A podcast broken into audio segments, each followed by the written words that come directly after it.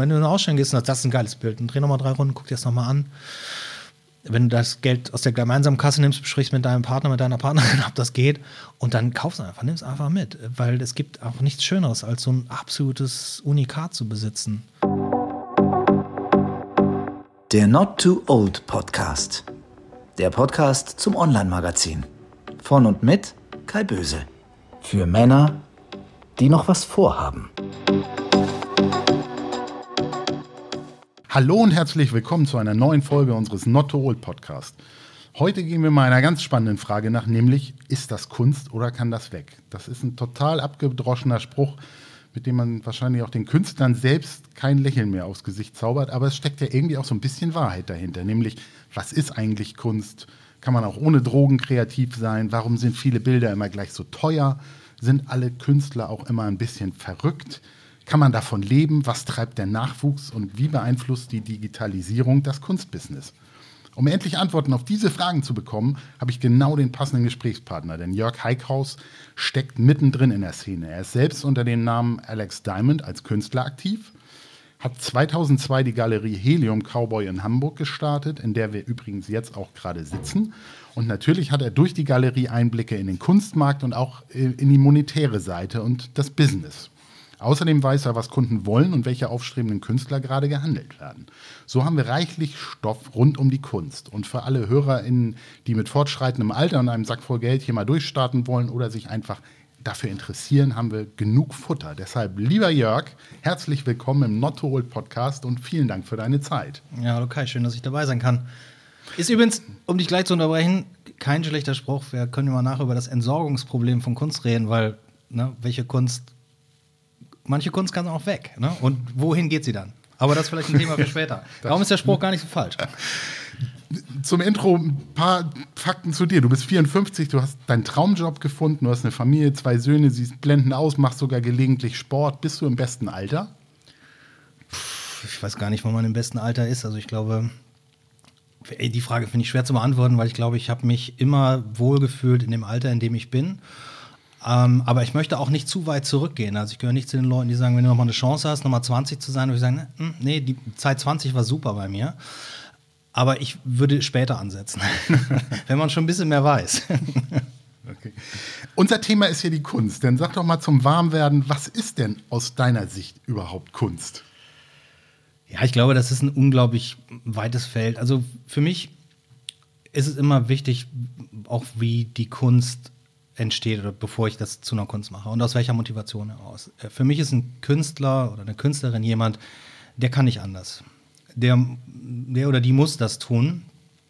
Und da ist, da ist kein Plan dahinter, ist keine Logik dahinter. Also das ist nicht so, dass man sagt, okay, Kunst wäre eine Karriere für mich, ich kann ganz gut malen das ist schön, dieses Talent mitzubringen. Ähm, es ist auch, glaube ich, ganz wichtig, wenn man gewisse Dinge lernt und kann und wenn ein Künstler gut zeichnen kann, ist das von großem Vorteil. Aber letztendlich geht es darum, was ist deine Haltung, was ist der Grund, was ist die Motivation, aus der du das herausmachst. Und ein guter Künstler ist für mich jemand, der einfach morgens aufsteht und ein Bild malen muss oder eine Skulptur erschaffen muss und sich mit Dingen auseinandersetzt, die entweder so ganz spezifisch für einen selber sind oder aber auch gesellschaftlich relevant sind.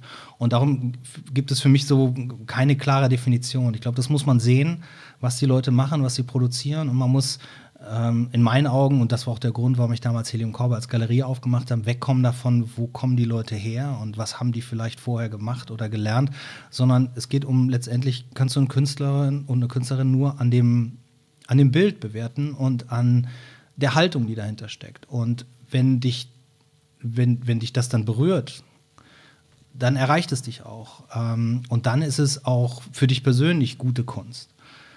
Das, wie gesagt, das kann man so pauschal gar nicht, gar nicht sagen. Also für mich ist eine gute Kunst immer, wenn es, hat immer, wie gesagt, immer viel mit der Person zu tun, die das auch produziert und die dahinter steckt. Hm. Aber ich höre da so raus, also ist Kunst für dich nicht nur ein Produkt, was am Ende rauskommt, sondern auch der Prozess, wie es zu diesem Produkt kommt.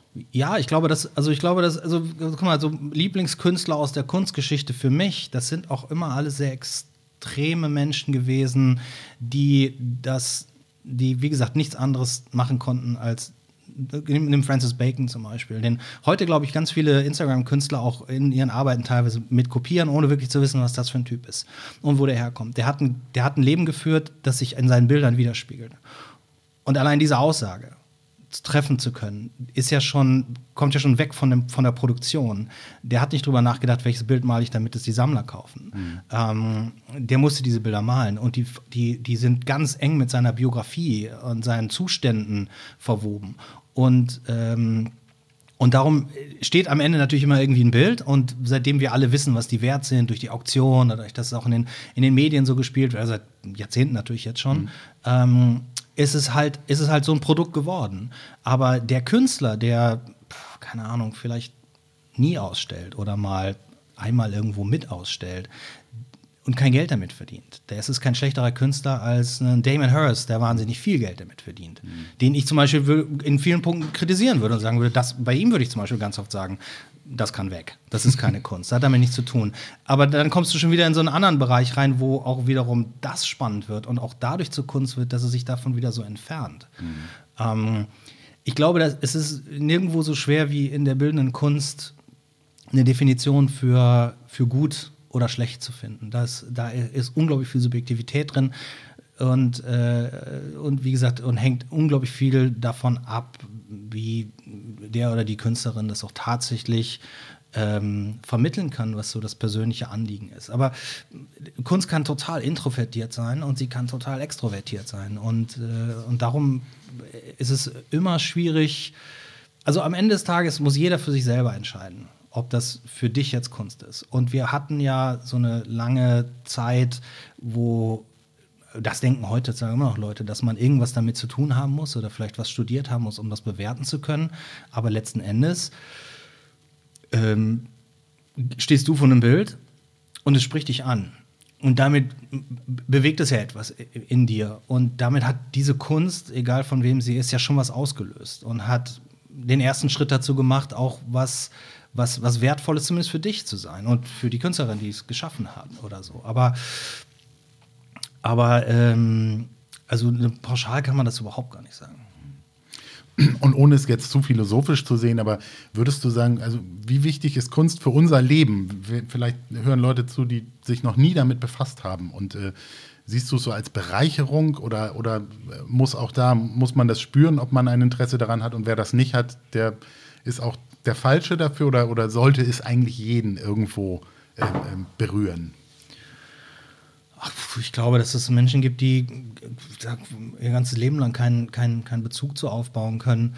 Ähm, ich glaube, dass da muss man dann auch schon wieder so ein bisschen trennen zwischen Dekoration und Kunst. Also wenn man sagt, das gefällt mir gut, das hätte ich gerne in meinem Wohnzimmer, ist es noch immer nicht hm, der Weg dahin.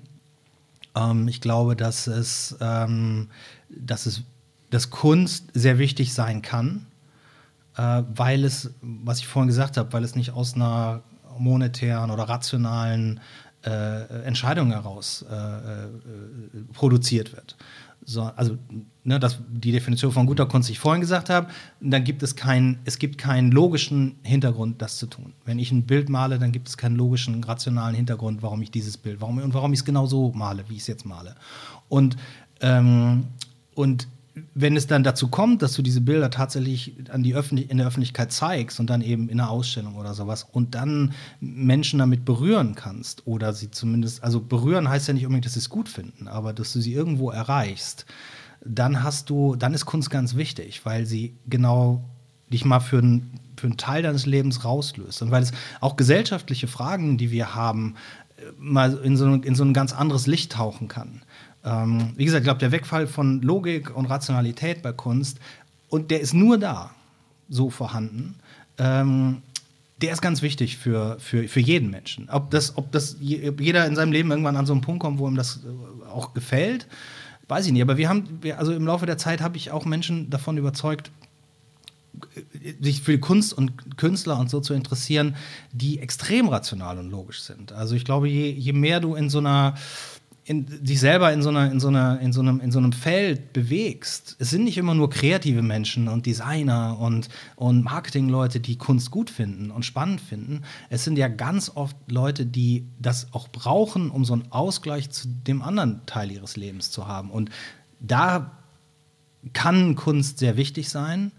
Und vor allen Dingen kann Kunst auch, und das ist, das ist gar nicht philosophisch, kann ja auch eine gesellschaftliche Relevanz haben, die nur leider so in den letzten Jahren ist immer weniger geworden. Ne? Durch die Masse an Kunst, die rauskommt und, und, und Instagram, so gut das sein mag für Künstlerinnen, ähm, ist natürlich auch so eine große Beliebigkeit da. Und den Punkt, den ich am Anfang angesprochen habe, dieses Thema Haltung, das findet man ja immer weniger so in der Kunst. Und, äh, aber wenn, es, wenn, es, wenn das alles auch noch zusammenkommt, dann ist es äh, für mich äh, gesellschaftlich und für, für alle Menschen eigentlich auch wichtig. Am Ende des Tages, logisch, rational betrachtet, bräuchten wir auch keine Kunst. So. Stimmt. Wir adressieren ja Best-Ager, männliche Best-Ager, also so Männer ab 45, so in der zweiten Lebenshälfte. Wie würdest du die so einsortieren im Kunst? Also sowohl auf der Künstlerseite als auch so auf der Käufer-Interessentenseite. Ist das eine wichtige Zielgruppe in dem Markt oder ähm, verjüngt sich das auch sehr? Also, als, als ich mit Helium Cowboy vor 20 Jahren angefangen habe, Kunst auch zu verkaufen, also die von anderen Künstlern auch zu verkaufen, da musste ich mich das erste Mal damit auseinandersetzen, wer sind denn eigentlich Kunden? Und die ersten Kunden, die wir hatten, haben wir natürlich so aus dem Freundeskreis, Bekanntenkreis. Äh, die waren damals alle, ja, wir waren damals alle ein Alter, wir waren alle, alle Anfang 30 so. Oder Ende 20, Anfang 30 und, und die Bilder waren damals auch noch nicht so teuer. Ähm, und die haben wir zum Teil natürlich mitgenommen bis jetzt. Das heißt, die sind auch im besten Alter.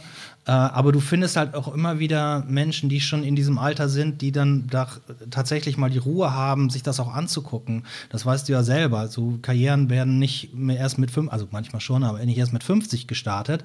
Oder dann überlegt man sich, was man irgendwie macht, sondern die fangen ja auch viel früher an. Und vielleicht hat man dann auch gar nicht die Zeit, sich mal so wirklich um, um Kunst zu kümmern. Man geht vielleicht in eine Vernissage, weil es schön ist und cool ist, und, äh, weil man da ne, Bier trinken kann und, äh, mit anderen Leuten zusammen ist und weil es irgendwie spannend ist, was an den Wänden ist. Aber die Frage, wann man dann zu einem Käufer wird, das kann in jedem Lebensabschnitt sein. Aber ich glaube, wenn du so ein bisschen mehr Ruhe hast in dem, was du hast und vielleicht eben auch, weil es natürlich auch immer eine wirtschaftliche Frage ist, also Kunst kostet halt Geld und die muss man auch da wieder für sich irgendwie verantworten, warum gebe ich jetzt 2000 Euro für ein Bild aus, wo ich mit den 2000 Euro in Urlaub fahren könnte. Mhm. Und da ist es natürlich so, wer schon ohnehin mit für 2000 Euro in Urlaub fahren kann und die 2000 Euro noch übrig hat, dem fällt es natürlich leichter, das Bild zu kaufen. Und für uns war aber immer interessant, die Schnittstelle zwischen beiden zu finden, weil du würdest für deine Wohnung zu Hause ja auch alle paar Jahre ein neues Sofa kaufen und auch vielleicht ein paar hundert Euro mehr ausgeben, weil du so viel Zeit auf dem Sofa verbringst. Das Bild, was du dir dabei die ganze Zeit neben über dem Fernseher oder was auch immer oder in deinem Wohnzimmer oder am Esstisch anguckst oder in deinem Büro, wo du arbeitest, das hat ja eigentlich die gleiche Bedeutung wie das Sofa, weil du genauso viel Zeit damit verbringst und es genauso gut finden musst. Warum willst du dann da nicht auch das gleiche Geld für ausgeben oder vielleicht mehr? Und ob es dann irgendwann ein Sammlerobjekt wird, das ist ja ein ganz kleiner Teil davon. Ne, so, das Thema Sammeln ist ja nochmal was ganz anderes. Aber ich glaube, dass das ähm, ich glaube, es ist fast leichter, älteren Menschen, also so ab 40 Bilder zu verkaufen, als mit 20, klar, weil die wirtschaftliche Flexibilität größer ist. Andererseits hat mit unserer Generation ja auch das frühe Geldverdienen für mehr Leute angefangen. Denk mal an die New Economy, all die Leute, die auf einmal, die noch nicht mal wussten, was Design ist und Webdesigner waren und mit 300.000 Euro Grundgehalt angefangen haben. Ich meine, phänomenal. Und irgendwann haben sie 6.000 bekommen und konnten immer noch nur ne, Webseiten bauen. So. Also das ist ja auf einmal haben viele Leute Geld und auch natürlich zu Recht Geld und, ähm, und viele lassen das natürlich auch in den Galerien, klar. Hm. Du selbst hast ja auch einen Vorstandsposten in einem Medienunternehmen ja. vor 20 Jahren aufgegeben, ähm, um deine Galerie Helium Cowboy zu gründen. Also hast du auch so diesen Bezug zu äh, Leuten, die viel Geld verdienen und das ja irgendwo auch eingetauscht, um dem zu folgen, was du so in dir drin hattest. Ähm, was war da die Motivation? Also, ich glaube, dass dieses Kapitel, in dem ich ähm, tatsächlich zu einem Vorstandsvorsitzenden von einem börsennotierten Unternehmen geworden bin, sehr hilfreich war für meine, für meine Erfahrung. Aber es war ein Kapitel, das äh, ich, glaube ich, so nie geplant hätte. Ähm, dazu muss man vielleicht weiter ausholen, als ich in der Schule war früher. Da ähm, hat mich die Schule nicht so wahnsinnig interessiert, sondern, sondern äh, Punkrock und Musik und, äh, und halt Malen und Kunst und Graffiti und all diese Dinge, die gerade so aufkamen. Äh, äh dass ich habe die ganzen, mein, mein, mein künstlerisches Vorbild war Raymond Pettibon, der hat die ganzen Cover und Flyer für ähm, für Black Flag und sowas gemacht, für diese New York Hardcore-Punk-Rock-Szene. Und, äh, und das wollte ich werden. So, solch, so sollte mein Design. Wer, wer, wer sich mit diesen Bands so ein bisschen auskennt, auch Sonic Youth oder so, die frühen Cover von dem, die sind auch teilweise von Raymond Pettibon. Und das war so die Grenze Comic äh, mit ein bisschen Text und das war rough und das war und solche Flyer wollte ich machen. Und ich habe damals auch für Bands gearbeitet und habe denen die Plattencover gemacht und habe fotografiert und ich wollte immer Künstler sein oder Künstler werden. Aber zu der Zeit, vor allen Dingen, wenn man von einem wirtschaftlichen Hintergrund kommt, der das nicht zulässt, ähm, so ein Studium in Düsseldorf für vier Jahre zu machen und man eben noch nicht an dem Punkt ist, und an dem Punkt war ich damals noch nicht, diese Totalaufgabe, mich darauf einzulassen, zu sagen, nein, das ist alles, was ich jetzt machen möchte. Also war ich so ein bisschen gesplittet und habe dann erstmal tatsächlich angefangen, mein Geld mit Design und Grafik zu verdienen und Fotografie und habe nebenbei mal gemalt und Ausstellungen gemacht, weil ich gedacht habe, so komme ich auch dahin. Und dann habe ich immer mehr verschiedene andere Jobs gemacht, die sehr spannend waren. Ich bin zur Wende bin ich nach Ostdeutschland gegangen, dreieinhalb Jahre. So, weil das so, das war für mich der spannendste Ort in Deutschland. Warum, also alle meine Freunde haben gesagt, bist du eigentlich bescheuert? Warum gehst du denn dahin? Du lebst hier in Köln, du bist hier, äh, kommst in jeden Club rein, äh, malst für, für, für Bands äh, äh die Cover, äh, man kennt dich, du schreibst hier für so, ein, so eine kleine Zeitung, du verdienst Geld als Fotograf. Du bist doch bescheuert. Das ist eine schöne Wohnung hier, also klitzeklein, aber geil mitten in der Stadt, am Rudolfplatz damals. Ähm, und, und das bist du bescheuert, das aufzugeben um dafür in den Osten zu gehen. Aber wo war es spannend, bitte spannender als da? Und da war so, das ist das Künstlerische in mir gewesen, dieses, diese, bereitwillig, diese Sachen aufzugeben. Und auch den Job in Halle habe ich damals, ich bin nach Halle an die Saale gegangen, da habe ich natürlich wenig Kunst gemacht. Da habe ich nebenbei immer noch gemalt, so zu Hause. Also das hat mich nie verlassen. Ich habe mit einem Freund zusammen so ein Comic-Projekt gestartet, der heutzutage übrigens einer der bekanntesten deutschen Autoren hier für, den kannst du auch mal fragen, Kai Meier, äh, für so Fantasy ist. Ähm, mit dem haben wir, der hatte damals die Geschichte zu so einem Comic. Wir mochten uns sehr, wir lagen uns was so Comics und die Thematik war sehr, sehr nah. Und dann haben wir die ersten zehn Seiten haben wir gezeichnet zusammen. Und äh, war damals aber noch zu früh für den deutschen Comicmarkt, sowas unterzubringen.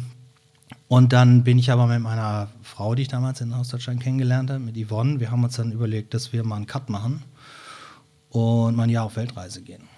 Und das war ein Zeitpunkt, wo meine journalistische Karriere eigentlich einen ganz guten Start gehabt hat. Da hätte ich auch weiter aufbauen können, aber ich musste ja die Welt noch bereisen mit meiner Freundin. Und, ähm, und so habe ich immer Entscheidungen getroffen, die mich dann im Laufe der Zeit mehr und mehr dahin gebracht haben, dass ich gesagt habe, gut, also eigentlich kannst du das andere ja auch aufgeben und konzentrierst dich jetzt mal auf deine Kunst. Aber irgendwie schaffe ich diese Gradlinigkeit dann immer nicht. Das keine Ahnung, woher das kommt, aber äh, und habe dann mit in Köln, als wir wieder zurück waren, habe ich mit einem australischen Bildhauer zusammen eine Agentur aufgemacht für neue Medien. Äh, neu, das war damals war das 96, 95, 96. Da waren wir, haben wir so CD-ROM-Design gemacht. Und wir haben ganz anderes CD-ROM-Design gemacht als alle anderen, weil wir haben uns hingesetzt und haben die Navigation komplett mit der Hand gezeichnet und eingescannt und dann äh, mit so einer Programmierfirma programmieren lassen. So haben wir für den ADFC damals die erste Reise Karten, CD-ROM gemacht, wir haben für Volvo gearbeitet und irgendwann hatten wir Lego Media als Konten. Wir waren ganz klein, wir waren zehn Leute, also mhm. wir drei Gründer und sieben Freie, so, wie das so damals so war. Und, ähm, und in der Zeit Du, wir haben damals den Leuten noch versucht zu erzählen, warum sie eine Website machen sollten. Da haben die Sparkasse Köln gesagt, oh Gott, warum, niemals wird das passieren. Und so. Und also, weißt du, das war ja noch so eine große Skepsis dem Ganzen gegenüber. Und dann haben wir im Zuge dieser, dieses Booms, der dann äh, einsetzte, hat sich eine schwedische Firma für uns interessiert.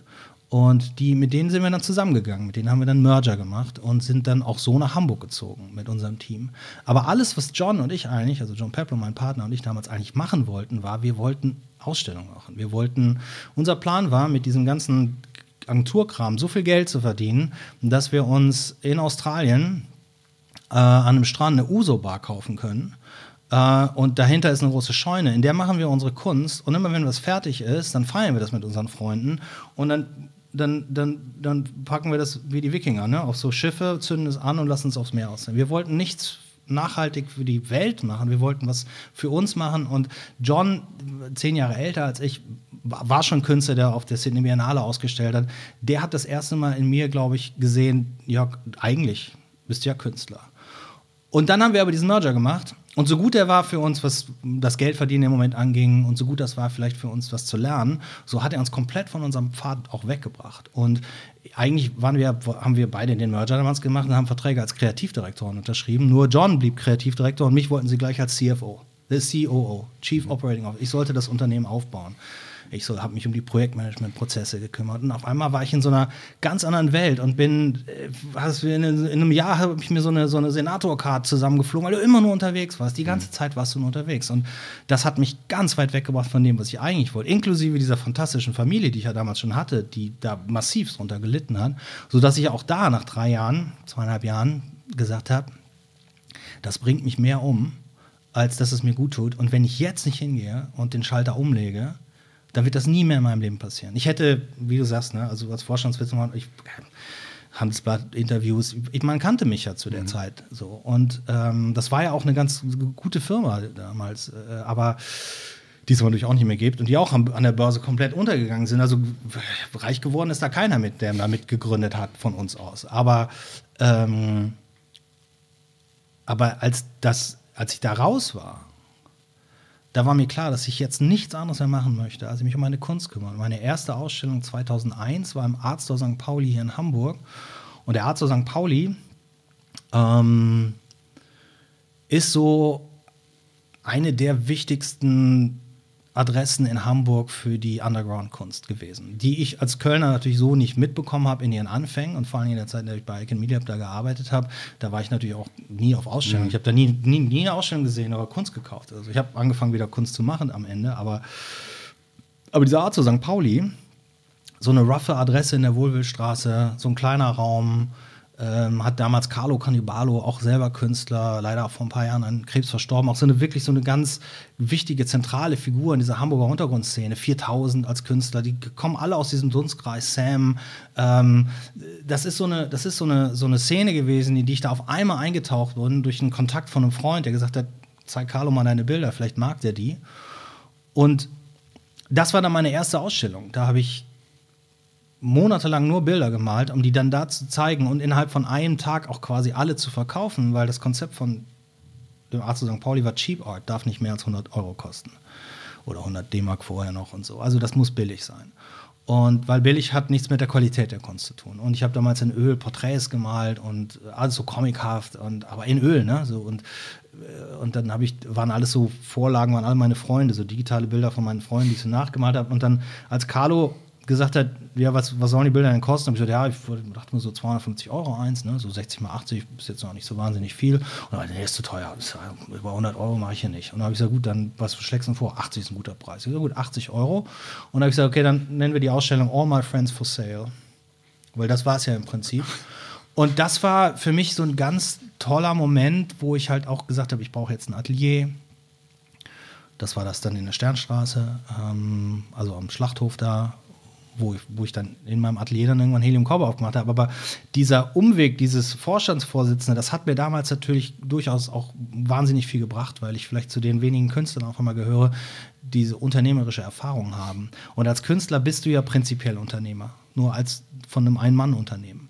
Und, und wenn man weiß, wie man an Sponsoren rankommt, wenn man weiß, wie man mit Kunden spricht, wenn man weiß, wie Marketing funktioniert, wie man, ich habe natürlich als allererstes äh, 2002, 2001 schon, habe ich mir eine Domain registriert, heliumcowboy.com, weil ich den, fand den Namen so gut, aber auch im Suff entstanden. Ne? Also solche Namen stehen ja nicht die Frage hätte ich auch noch, wie ja, zu, ja was mit dem elektrischen Cowboy zu tun hat oder irgendwie mit dem Film oder und, und dann äh, mit allem davon. Und dann ähm, habe ich als erstes die Domain registriert und habe ich eine Website gebaut.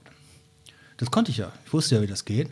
Und habe dann damals ähm, ich kannte den Heiko Hebig schon, der heutzutage bei Instagram mhm.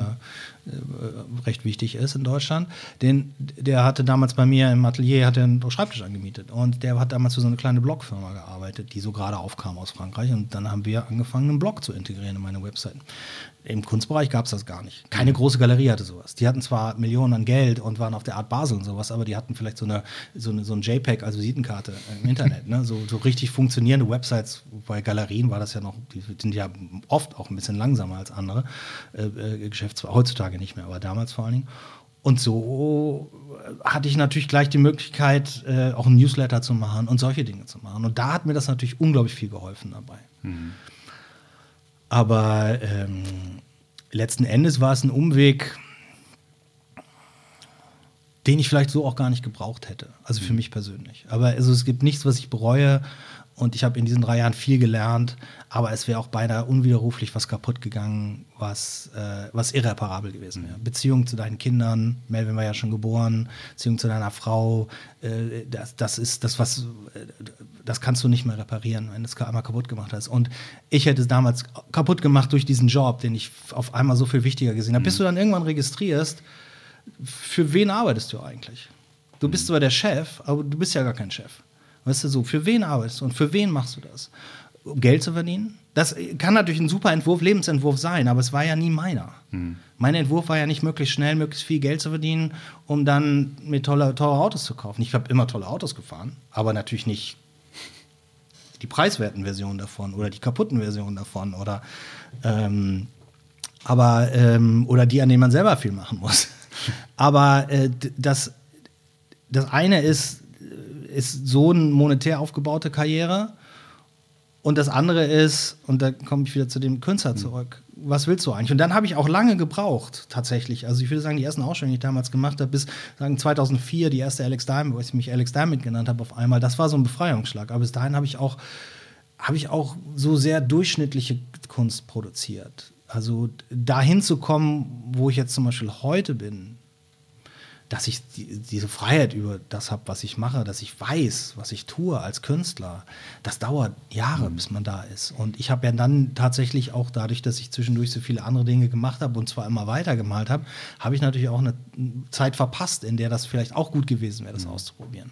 Ja, aber du scheinst immer schon diesen Wunsch in dir gehabt zu haben und hast quasi über Umwege dir das dann auch erfüllt. Das ist ja immerhin schon mal gut äh, zu wissen, was man will und was dich erfüllt und äh, dann sozusagen die Hebel in Bewegung zu setzen, dass du irgendwann dich darauf fokussieren kannst. Und hast du deine Galerie vor 20 Jahren gestartet? Mittlerweile hast du sie schon an deinen 24-jährigen Sohn übergeben. Warum dieser Generationswechsel schon jetzt? Ist es so, siehst du das für ihn auch als Chance? Tritt er nicht auch in große Fußstapfen? Ist es auch eine Bürde, weil er vielleicht auch ist er auch so ein Künstler wie du? Also tickt ihr da ähnlich oder warum, warum jetzt zu diesem Zeitpunkt? Also, das ist natürlich erstmal eine, große glückliche Fügung, wenn dein, dein Sohn dein, dein, dein Unternehmen quasi weiterführen kann. Also Generationenübergabe, das ist ja immer ein großes Thema. Ähm, ich, diese, diese, diese Entwicklung von Helium Cowboy, das weiß man ja heutzutage gar nicht mehr so, weil es ein bisschen vor Instagram, vor Facebook war. Das ging rapide schnell von ich mache aus meinem, meinem Atelier Ausstellungen mit mir und ein paar Freunden hin zu einer international angesehenen Galerie mit sieben Mitarbeitern, die in Miami, in Basel, in New York auf den Messen zeigt, äh, die Künstler aufbaut, die Künstlerprojekte macht, die riesengroße Ausstellungsprojekte macht. Das ging relativ schnell, das waren zwei, drei Jahre. Da waren wir schon da. Unser erstes Buch von Helium Cowboy hat Volkswagen gesponsert, finanziert. Weißt du so? Also wir, wir, waren, wir waren schon relativ schnell an einem Punkt, wo ich das gar nicht vorher hergesehen habe, weil ich glaube, ich habe irgendwie so einen Nerv getroffen. Gerade in den USA. Also wir sind ja unsere erste Messe in Miami. Ich wollte zwar irgendwann auf Kunstmessen gehen, aber weil ich ja so ein bisschen anti-Kunstmarkt war und den klassischen Galerien, war das jetzt nicht unbedingt das Erste, was ich machen wollte. Da sind wir eingeladen worden. So die sind auf uns aufmerksam geworden und sind auf uns zugekommen aus New York und haben gesagt, wir hätten euch gerne da. Und damals, als diese Mail kam, ne, da habe ich einen befreundeten Galeristen gefragt und der sagt, das ist mein Traum, mal nach Miami zu kommen. Und der ist witzigerweise in dem Jahr auch nach Miami gegangen. Aber ähm, aber da habe ich gesagt, soll ich das überhaupt machen? Und das ist bescheuert, warum denn nicht? Und dann habe ich die angerufen und habe gesagt, naja, wie sieht das aus? Also ich meine, ja, wir würden, würden euch gerne einladen. Wir sind uns, wir sind denen empfohlen worden über eine Galerie in England, äh, irgendjemand äh, von so einer äh, Beratungsagentur und noch jemand hatte uns mal eine, äh, von Sotheby's hat uns mal ins Spiel gebracht. Obwohl wir ja gar nichts mit zu tun haben wollten mit diesem ganzen kommerziellen Scheiß, aber war halt so. Und dann sind wir so, wirklich so richtig Punkrock-Style damals nach Miami geflogen, haben den kleinsten Stand auf der, auf der Messe gehabt. So viele hatten kleine Stände, aber jetzt nur, keine Ahnung, 12 Quadratmeter. Und haben den mehr komplett ausverkauft. Und das war alles noch rough und das war alles noch vor diesem großen Boom, aber der fing gerade auch an. Und dann boomte die Kunst ein paar Jahre lang und wir sind immer mitgeschwommen, waren da oben, waren ganz wichtig bis die Finanzkrise kam. Und dann bist du von sieben Mitarbeitern und zwei Millionen Jahresumsatz auf äh, 90 Prozent Umsatzeinbruch innerhalb kürzester Zeit. Äh, und du bist dann noch mit deiner Galerie, äh, mit deiner, also mit deiner besten Mitarbeiterin alleine da. Und damals war 2010 eigentlich schon der Plan, so, dass, dass Isabel hier den Laden übernehmen Darf ich sollte. einmal kurz ja. reingrätschen? Warum ist das so eingebrochen? Haben die Leute sich nicht mehr, hatten die kein Geld mehr übrig für die Kunst oder, oder war das, wurde es verdrängt äh, durch andere Themen? Also warum leidest du da so drunter mit? Also Ja. wenn du, wenn du, also das Kunstgeschäft ist ja tatsächlich immer irgendwie auch so ein bisschen in so einem Luxussegment äh, angesiedelt. Das heißt, wenn, wenn du alle anderen Bedürfnisse befriedigt hast, dann kaufst du Kunst. Ähm, und wenn jetzt auf einmal in der Welt die Losung ausgegeben ist, das Geld ist nicht mehr da und wir schlittern auf die schlimmste Finanzkrise aller Zeiten. Ich meine, jetzt haben wir mit Corona und dem ganzen Kram natürlich nochmal ganz andere Zeiten, aber das, das war damals einfach so, dass, dass äh, die, gerade die, die, die Leute, die jetzt in Miami auf den Messen kaufen, aufgehört haben, Kunst zu kaufen.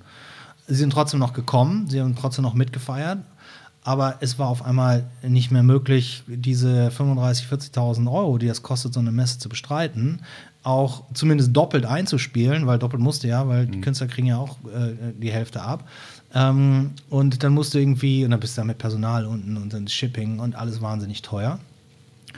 Und wenn du dann einfach auf, dein, auf deinem Geld sitzen bleibst äh, und das aber die nächsten Messen ja schon zugesagt hast, ne, in New York und in Basel, die kannst du da auch nicht absagen, äh, dann bist du da so in einem, in einem Punkt drin, wo du weiterhin investieren musst und wo du es wirklich große Schwierigkeiten hast, die Leute davon zu überzeugen, dass äh, da sind auch viele Galerien kaputt gegangen. Ne? Also allein zwei, die bei denen ich von, mit denen ich, bei denen ich mit Alex Diamond vertreten wurde, eine in London und eine in Barcelona, haben irgendwann den, haben gesagt, wir machen nicht mehr weiter, kein Bock mehr oder kein Geld mehr. Und damals hatte ich aber schon vor, dass Isabel diese Galerie übernimmt, weil ich zu viel Zeit mit der Galerie verbracht habe und meine Kunst immer nebenbei. Darum war es ja auch so ein anonymes Projekt. Das war, ich würde sagen, die Zeit, die, die ich da mit Alex Diamond gemacht habe, war sehr, sehr gut, so äh, unter dem Aspekt, was ich machen konnte. Aber äh, ist es natürlich besser, wenn du als Künstler frei bist und eine Galerie hast, die für dich arbeitet, als dass du irgendwie noch alles machen musst. Und das, was damals viele Leute gedacht haben, wo, die das wussten, viele wussten ja nicht, dass ich das bin, der Alex Diamond, äh, so, die das wussten, haben gesagt, ja, der Jörg macht sich ja selber berühmt. Aber das kannst du gar nicht. Das geht gar nicht. Also nicht auf dem Niveau. Ne? Also dann musst du schon, dann musst du schon riesengroß sein. Äh, aber ich musste ja so viel operativ noch machen.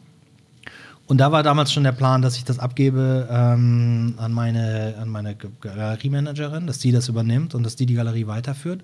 Aber dann hat uns die Krise tatsächlich wirklich so in die Knie gezwungen, dass, ähm, ja, dass ich sie dann auch entlassen musste irgendwann. Und dann habe ich das erstmal auf ganz kleiner Flamme weitergemacht, habe tatsächlich mehr meine eigene Kunst gemacht.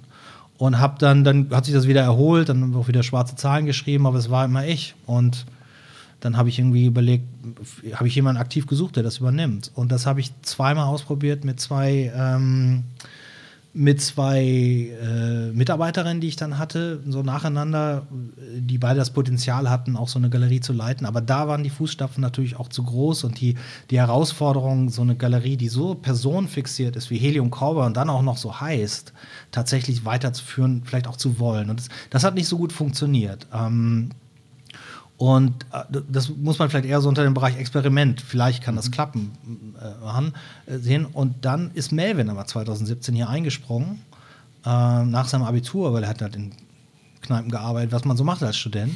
Ähm, und ist viel gereist und sowas alles. Und dann hat er mich immer bei Ausstellungen unterstützt. Und das hat super gut funktioniert. Und so dass er dann quasi hier der feste freie Mitarbeiter wurde, ab 2017, 2018. Und da er ja sowieso diesen ganzen Job mit der Muttermilch aufgesogen hat, war, als ich jetzt äh, 2020 gesagt habe, ich habe jetzt wirklich definitiv keinen Bock mehr, für mich das ganz leicht war zu sagen, Melvin, ich mache das nicht mehr weiter, aber wenn du möchtest, hier ist der Schlüssel. Und dann hat Melvin gesagt, ja, warum nicht? Weil er studiert ja auch Kunstgeschichte Ähm, er ist äh, wahnsinnig interessiert an Kunst. Er, guck mal, mit, mit den älteren Künstlern, die hier zusammenarbeiten, mit denen ich schon seit 2004 oder so zusammenarbeite, die, die haben aber abends alle noch bei uns zu Hause gepennt. Mhm. Die, die, da ist er morgens mit Boris Hoppeck zum Beispiel, äh, saß er am Küchentisch und hat mit Boris Hoppeck Penisse und Pussys gemalt. Weil das ist ja das, was Boris, mal lustige Comicfiguren, aber sehr sexualisiert. Und da, das, das hat das, das hat er quasi ja, wie man so sagt. Ne? Also wenn du, wenn, wenn dein Vater eine Kfz-Werkstatt hat, dann hast du mit äh, spätestens zwölf dein erstes friertes Mofa und fährst mit 80 um Block. Ne, so. Und das ist in der Galerie auch. Der hat das alles mal mitbekommen, der war bei den Veranstaltungen, der hat bei genug äh, Vernissagen irgendwann hinten irgendwann gepennt, so wenn es zu spät wurde. Und die Vernissagen früher gingen ja mal alle bis morgens 5, 6 Uhr. Mhm. Ähm, und dann ähm, dann macht, hat er einfach hier auch äh, so einen guten Job gemacht. Und ich habe ihn ja auch hier schon Ausstellungen alleine machen lassen vorher. So, die aktuelle Ausstellung mit Jens Rausch zum Beispiel. Jens Rausch ist mehr sein Künstler als mein Künstler, mhm. weil die erste Ausstellung mit Jens da habe ich Melvin ins kalte Wasser geworfen. Da hatte ich keine Zeit, da musste ich mich um meine Projekte kümmern und habe gesagt, wenn, wenn, mach das, ne? Kriegst du das hin? Und natürlich mit meiner Unterstützung. Aber wenn das ganze Operative schon mal wegfällt, und seitdem machen die das jetzt die vierte Ausstellung, das machen die wahnsinnig erfolgreich. Mhm. So, Jens ist einer unserer äh, nicht nur äh, besten und engsten Freunde so geworden in der Zeit und wirklich ein herausragender Künstler, sondern er, er verkauft sich auch richtig gut. So. Und das macht Melvin, das ist Melvin. Mhm. So. Und da war das natürlich irgendwie klar, dass er das irgendwie so ein bisschen das Händchen dafür hat. Ähm, und dann hat er gesagt, gut, lass uns das mal ausprobieren. Es gibt natürlich viele Dinge, die er noch nicht kann, woher auch. Da bin ich natürlich dann immer noch da und kann ihm immer noch mit Rat und Tat zur Seite stehen, sag ich mal so. Aber, ähm, aber letztendlich lag das einfach nahe und das ist ein riesengroßer Glücksgriff mhm. natürlich. Und da wäre es jetzt auch nicht schlimm gewesen, wenn es schief geht. Ne? Mhm. So, weil das ist irgendwie in der Familie, wir haben ein super gutes Verhältnis äh, zusammen miteinander. Wir, wir sind ganz offen. Also dieser ganze Punkt, den du mit neun anderen neuen Mitarbeitern hast, Thema Loyalität. Und was ist eigentlich deine Agenda? Melvin hat keine Agenda. Also er hat eine Agenda für mhm. sich und für sein Leben, aber keine, die er nicht mit mir teilen würde. Wenn mhm. Melvin sagen würde, weißt du was, wir wollen doch noch mal richtig auf Reisen gehen, auf Weltreise gehen. Ich weiß, nicht, ich glaube, dass ich das im nächsten Jahr noch mal so weitermachen kann dann würde er mir das sagen. Wohingegen, wenn das jetzt deine Agenda ist, mhm. dann würde ich sagen, wie kann ich denn jetzt noch möglichst viel Geld mit Helium Cowboy verdienen, um dann irgendwie rechtzeitig zur Abgabe meines Kündigungs äh, in der Kündigungsfrist äh, äh, meine Kündigung einzureichen und Jörg da allein zu lassen. Melvin wird mich nie alleine lassen mhm. damit. So. Und das ist natürlich eine totale Erleichterung im Umgang. Also Ne, so, weil wir, wie gesagt, weil wir auch, auch ein sehr gutes Verhältnis haben, das muss man natürlich dann auch irgendwie, also da muss man als Vater auch lange dran arbeiten, glaube ich, dass, man, dass, dass es dann auch so ist. Ja, das glaube ich. Und dir gibt es ja jetzt die Chance, als Alex Diamond mhm. quasi deiner eigenen Kunst nachzugehen. Du hast im Juni jetzt zum 20-jährigen äh, Jubiläum deiner Galerie auch eine Einzelausstellung in äh, in einer renommierten Barlachhalle in Hamburg. Also wir können nur allen HörerInnen äh, empfehlen, da äh, dringend mal vorbeizuschauen, sich deine Sachen anzugucken. Erzähl mal ein bisschen, was, was stellst du aus und, und warum ist das für dich jetzt auch so ein wirklich großes Ding? Also, also ich finde, jede Einzelausstellung sollte für jeden Künstler ein großes Ding sein, ist es ja in der Regel auch. Und, ähm, und ich, ähm, also dieses Alex Diamond-Projekt ist ja dann zu meinem Künstlernamen geworden, ich glaube 2000. 10, 11, 12, ja, ich glaube 2010 oder 11 habe ich dann irgendwann mal äh, gesagt, dass ich das bin. So, dass es auch dann auch alle wissen und dass ich, weil ich mich befreien wollte von dem im Dunklen, im Verborgenen arbeiten, das hatte ja konzeptionelle Hintergründe auch. Ähm, das, so, und, und seitdem ist dieses Jörg Heikhaus, also known as Alex Diamond, Alex Diamond, das ist halt immer so ein bisschen schwierig mit so einem Namen. Aber Alex Diamond ist halt irgendwie geblieben, das hängen geblieben, ist ja eigentlich auch ein ganz guter Name. Und was ich mit Alex von Anfang an gemacht habe, ist, ähm, oder nicht von Anfang an, aber relativ früh, ist diese Holzarbeiten, dass ich Holzskulpturen, aber dass ich schnitze, dass ich so eine ganz eigene Technik entwickle, die auch sehr handwerklich ist. Und, und die habe ich über die letzten Jahre sehr stark, ich sag mal, perfektioniert. Das ist jetzt so wie ein Tischler, der seinen hundertsten Tisch gebaut hat. Das, da mache ich nicht mehr eine Zeichnung für. Ähm, das säge ich blind. Äh, so, so bin ich jetzt in dem Status, was, was die Bilder angeht. Und dann ist es immer so eine Herausforderung, gerade wenn man so eine große Fläche bespielen muss. Worum geht es eigentlich in dieser Ausstellung? Und im letzten Jahr habe ich schon eine Ausstellung gemacht, die war nicht so groß. Da habe ich schon mal meine, meine ja immer recht deutliche Haltung auch ausgedrückt zu dem zu, der, zu dem äh, Thema, dass Künstler heutzutage keine Haltung mehr haben und dass, dass Kunst sehr beliebig geworden ist und dass, dass, dass so viel schief läuft in unserer Gesellschaft und wir aufhören, äh, wenn es nicht um Likes und Follower geht, darauf hinzuweisen, äh, eben auch in so in Arbeit und sowas. Und die Ausstellung nannte sich FT Fuck This Shit was ja im Prinzip ein guter Begriff ist. Und da habe ich das letztes Jahr eigentlich in so einer kleinen, packenden Installation hier schon alles rausgebraut. Also die Wut, die ein großer Teil meiner Kunst, eine große Triebkraft ist, war erstmal weg. So, als wir letztes Jahr entschieden haben, dass wir diese große Ausstellung anlässlich des 20. Jubiläums machen, weil, wie gesagt, ne, in meiner Galerie, die, in meinem Atelier die Galerie geöffnet, eröffnet. Jetzt ist meine Galerie quasi auch in, äh, meine, mein Atelier auch in der Galerie äh, drin. Ähm, Darum mache ich eine große Ausstellung, weil ohne mich wird es die Galerie nicht geben und es macht ja jetzt Spaß, dass sich ein Galerist drum kümmert, also Melvin, um den ganzen Ablauf. Und dann haben wir gesagt, komm, wir machen das jetzt richtig groß und das ist quasi unsere erste Jubiläumsveranstaltung. Melvin macht dann noch eine Jubiläumsausstellung später im Jahr mit mehreren verschiedenen Positionen und wahrscheinlich ohne mich, ähm, was auch okay ist.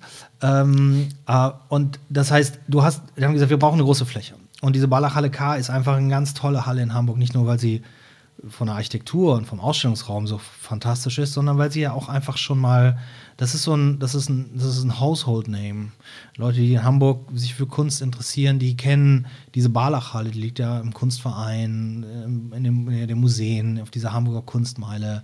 Die Elfie Barlach ist, äh, ist, ist, ist in dieser ganzen Szene auch tief verankert wiederum und macht das ja nun auch schon sehr, sehr lange, also ihre Berührung mit Kunst und sowas über ihren na gut, das müssen wir jetzt gar nicht ausführen, aber das ist, das ist auf jeden Fall ein Ort mit, mit, mit Geschichte und ein Ort, der schon mal, das ist so eine Adresse. Und du sagst, du stellst in der Barlachhalle aus, sagen viele Leute, ah.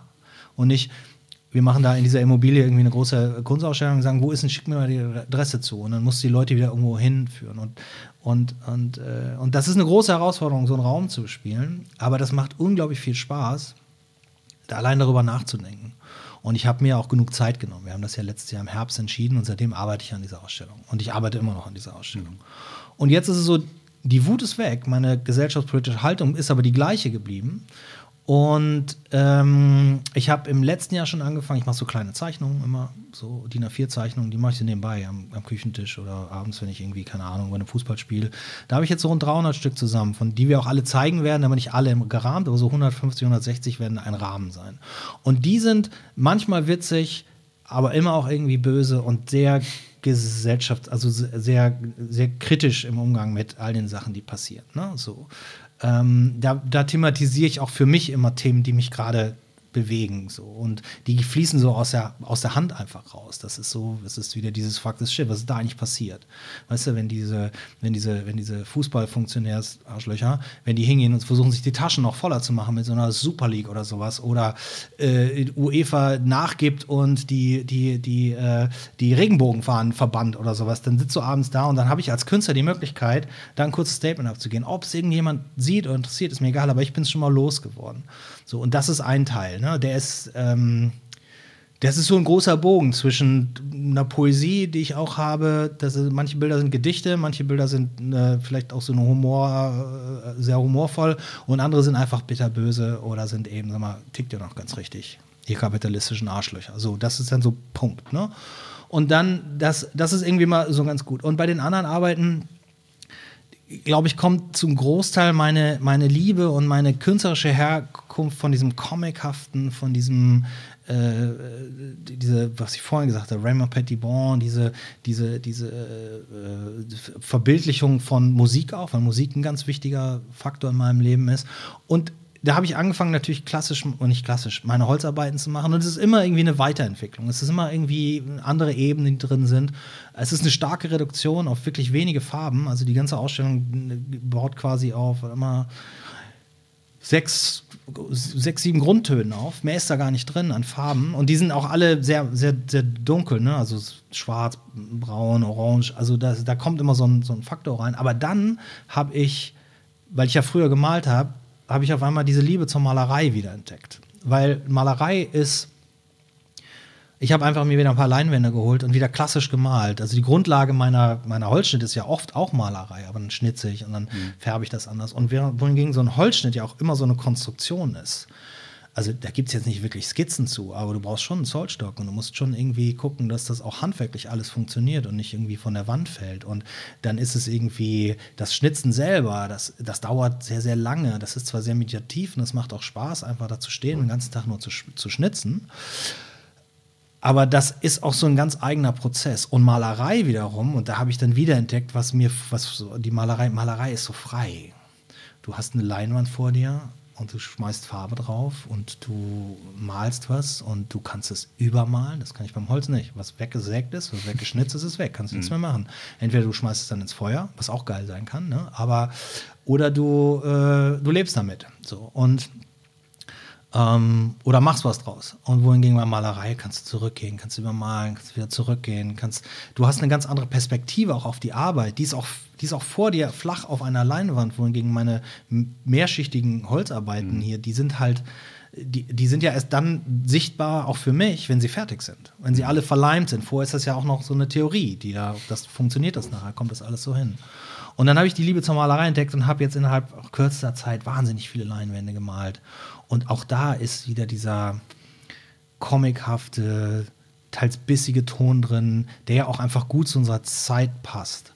Und bei dem Titel der Ausstellung, der wirklich, es hat lange gedauert, bis, bis ich mir einen Titel für diese Ausstellung überlegt habe, ähm, da, das, das, ich hatte ganz viele andere Ideen für einen Titel, aber dieser, dieser, dieser, der Titel ist ja jetzt It's All Good. Und natürlich ist nichts gut gerade da müssen wir uns ja nichts vormachen, ist ja nichts gut, aber trotzdem ist es ja doch irgendwie gut. Ne? Also ich gehe heute Abend auf ein Konzert im Mojo, wie geil ist das denn? Und es geht natürlich gut. Ne? Da spielt ein Musiker, der hat jetzt auch lange gelitten, weil er nicht auftreten konnte, aber dem geht es ja im Prinzip auch gut. Also uns geht es ja irgendwo gut, aber es ist auch diese Fragezeichen, es, es ist alles gut. Manche Leute versuchen das auch weiß zu machen, manche Leute versuchen die auch weiß zu machen, dass es noch schlimmer ist, als es eigentlich ist. Also das ist so eine, das ist so ein Spiel mit der Wahrnehmung dieses Spruchs. Die meisten Leute die jetzt diesen Spruch, also diese, diesen Titel jetzt manchmal sehen, ähm, it's all good, ist dann so, is it though? Weißt du, also ist es wirklich gut? Und dann denkt man aber drüber nach. Und auch wenn jetzt nicht jedes Bild was damit zu tun hat, so ist dieser Titel doch dann irgendwo auch so eine Klammer um das Ganze.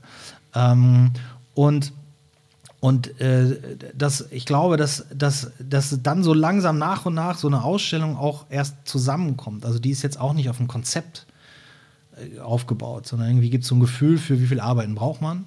So. Aber selbst wenn wir dann da sind und ich habe, keine ich glaube, ich habe jetzt fast 30 Leinwände, also auch kleine natürlich, so 30 Leinwände und 20 Holzarbeiten und halt diese 300 Zeichnungen wenn nachher da tatsächlich die Ausstellung auch mit zehn Bildern funktioniert, dann müssen wir die anderen auch nicht zeigen. Das sehen wir dann. Ne? Und da bin ich wieder zum Beispiel dankbar, dass ich Melvin habe. Melvin ist eines der größten Talente, die Melvin hat, ist, er kann Ausstellungen fantastisch hängen. Und mir nach 20 Jahren, klar kann ich eine Ausstellung super hängen und ich weiß immer, wo das Bild hinkommt und Nagel einschlagen und ich brauche da nicht mal meine Wasserwaage für. Super.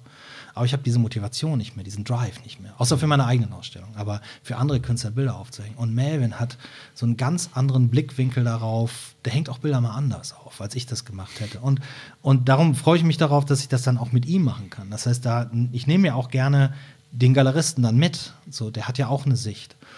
Und ich glaube, dass ja, das, das wird man dann halt sehen. Du merkst ja auch, ich, ich, ich bin auch wahnsinnig aufgeregt. Ich will auch noch eine Installation bauen. Eigentlich will ich auch noch und will das noch und so. Aber ähm, irgendwann muss man aufhören. Irgendwann muss man so. Also Bilder, Malerei habe ich jetzt tatsächlich in dieser Woche am Mittwoch das letzte gemalt. Und da ist es mir auch schon so ergangen, dass ich am Dienstagabend da, äh, da auf dem Land oben saß und über die Weide auf den Wald geguckt habe, mir eine Bierflasche aufgemacht habe und gesagt, ich bin fertig mit Malen. Habe ich meiner Frau auch geschrieben, I'm done painting.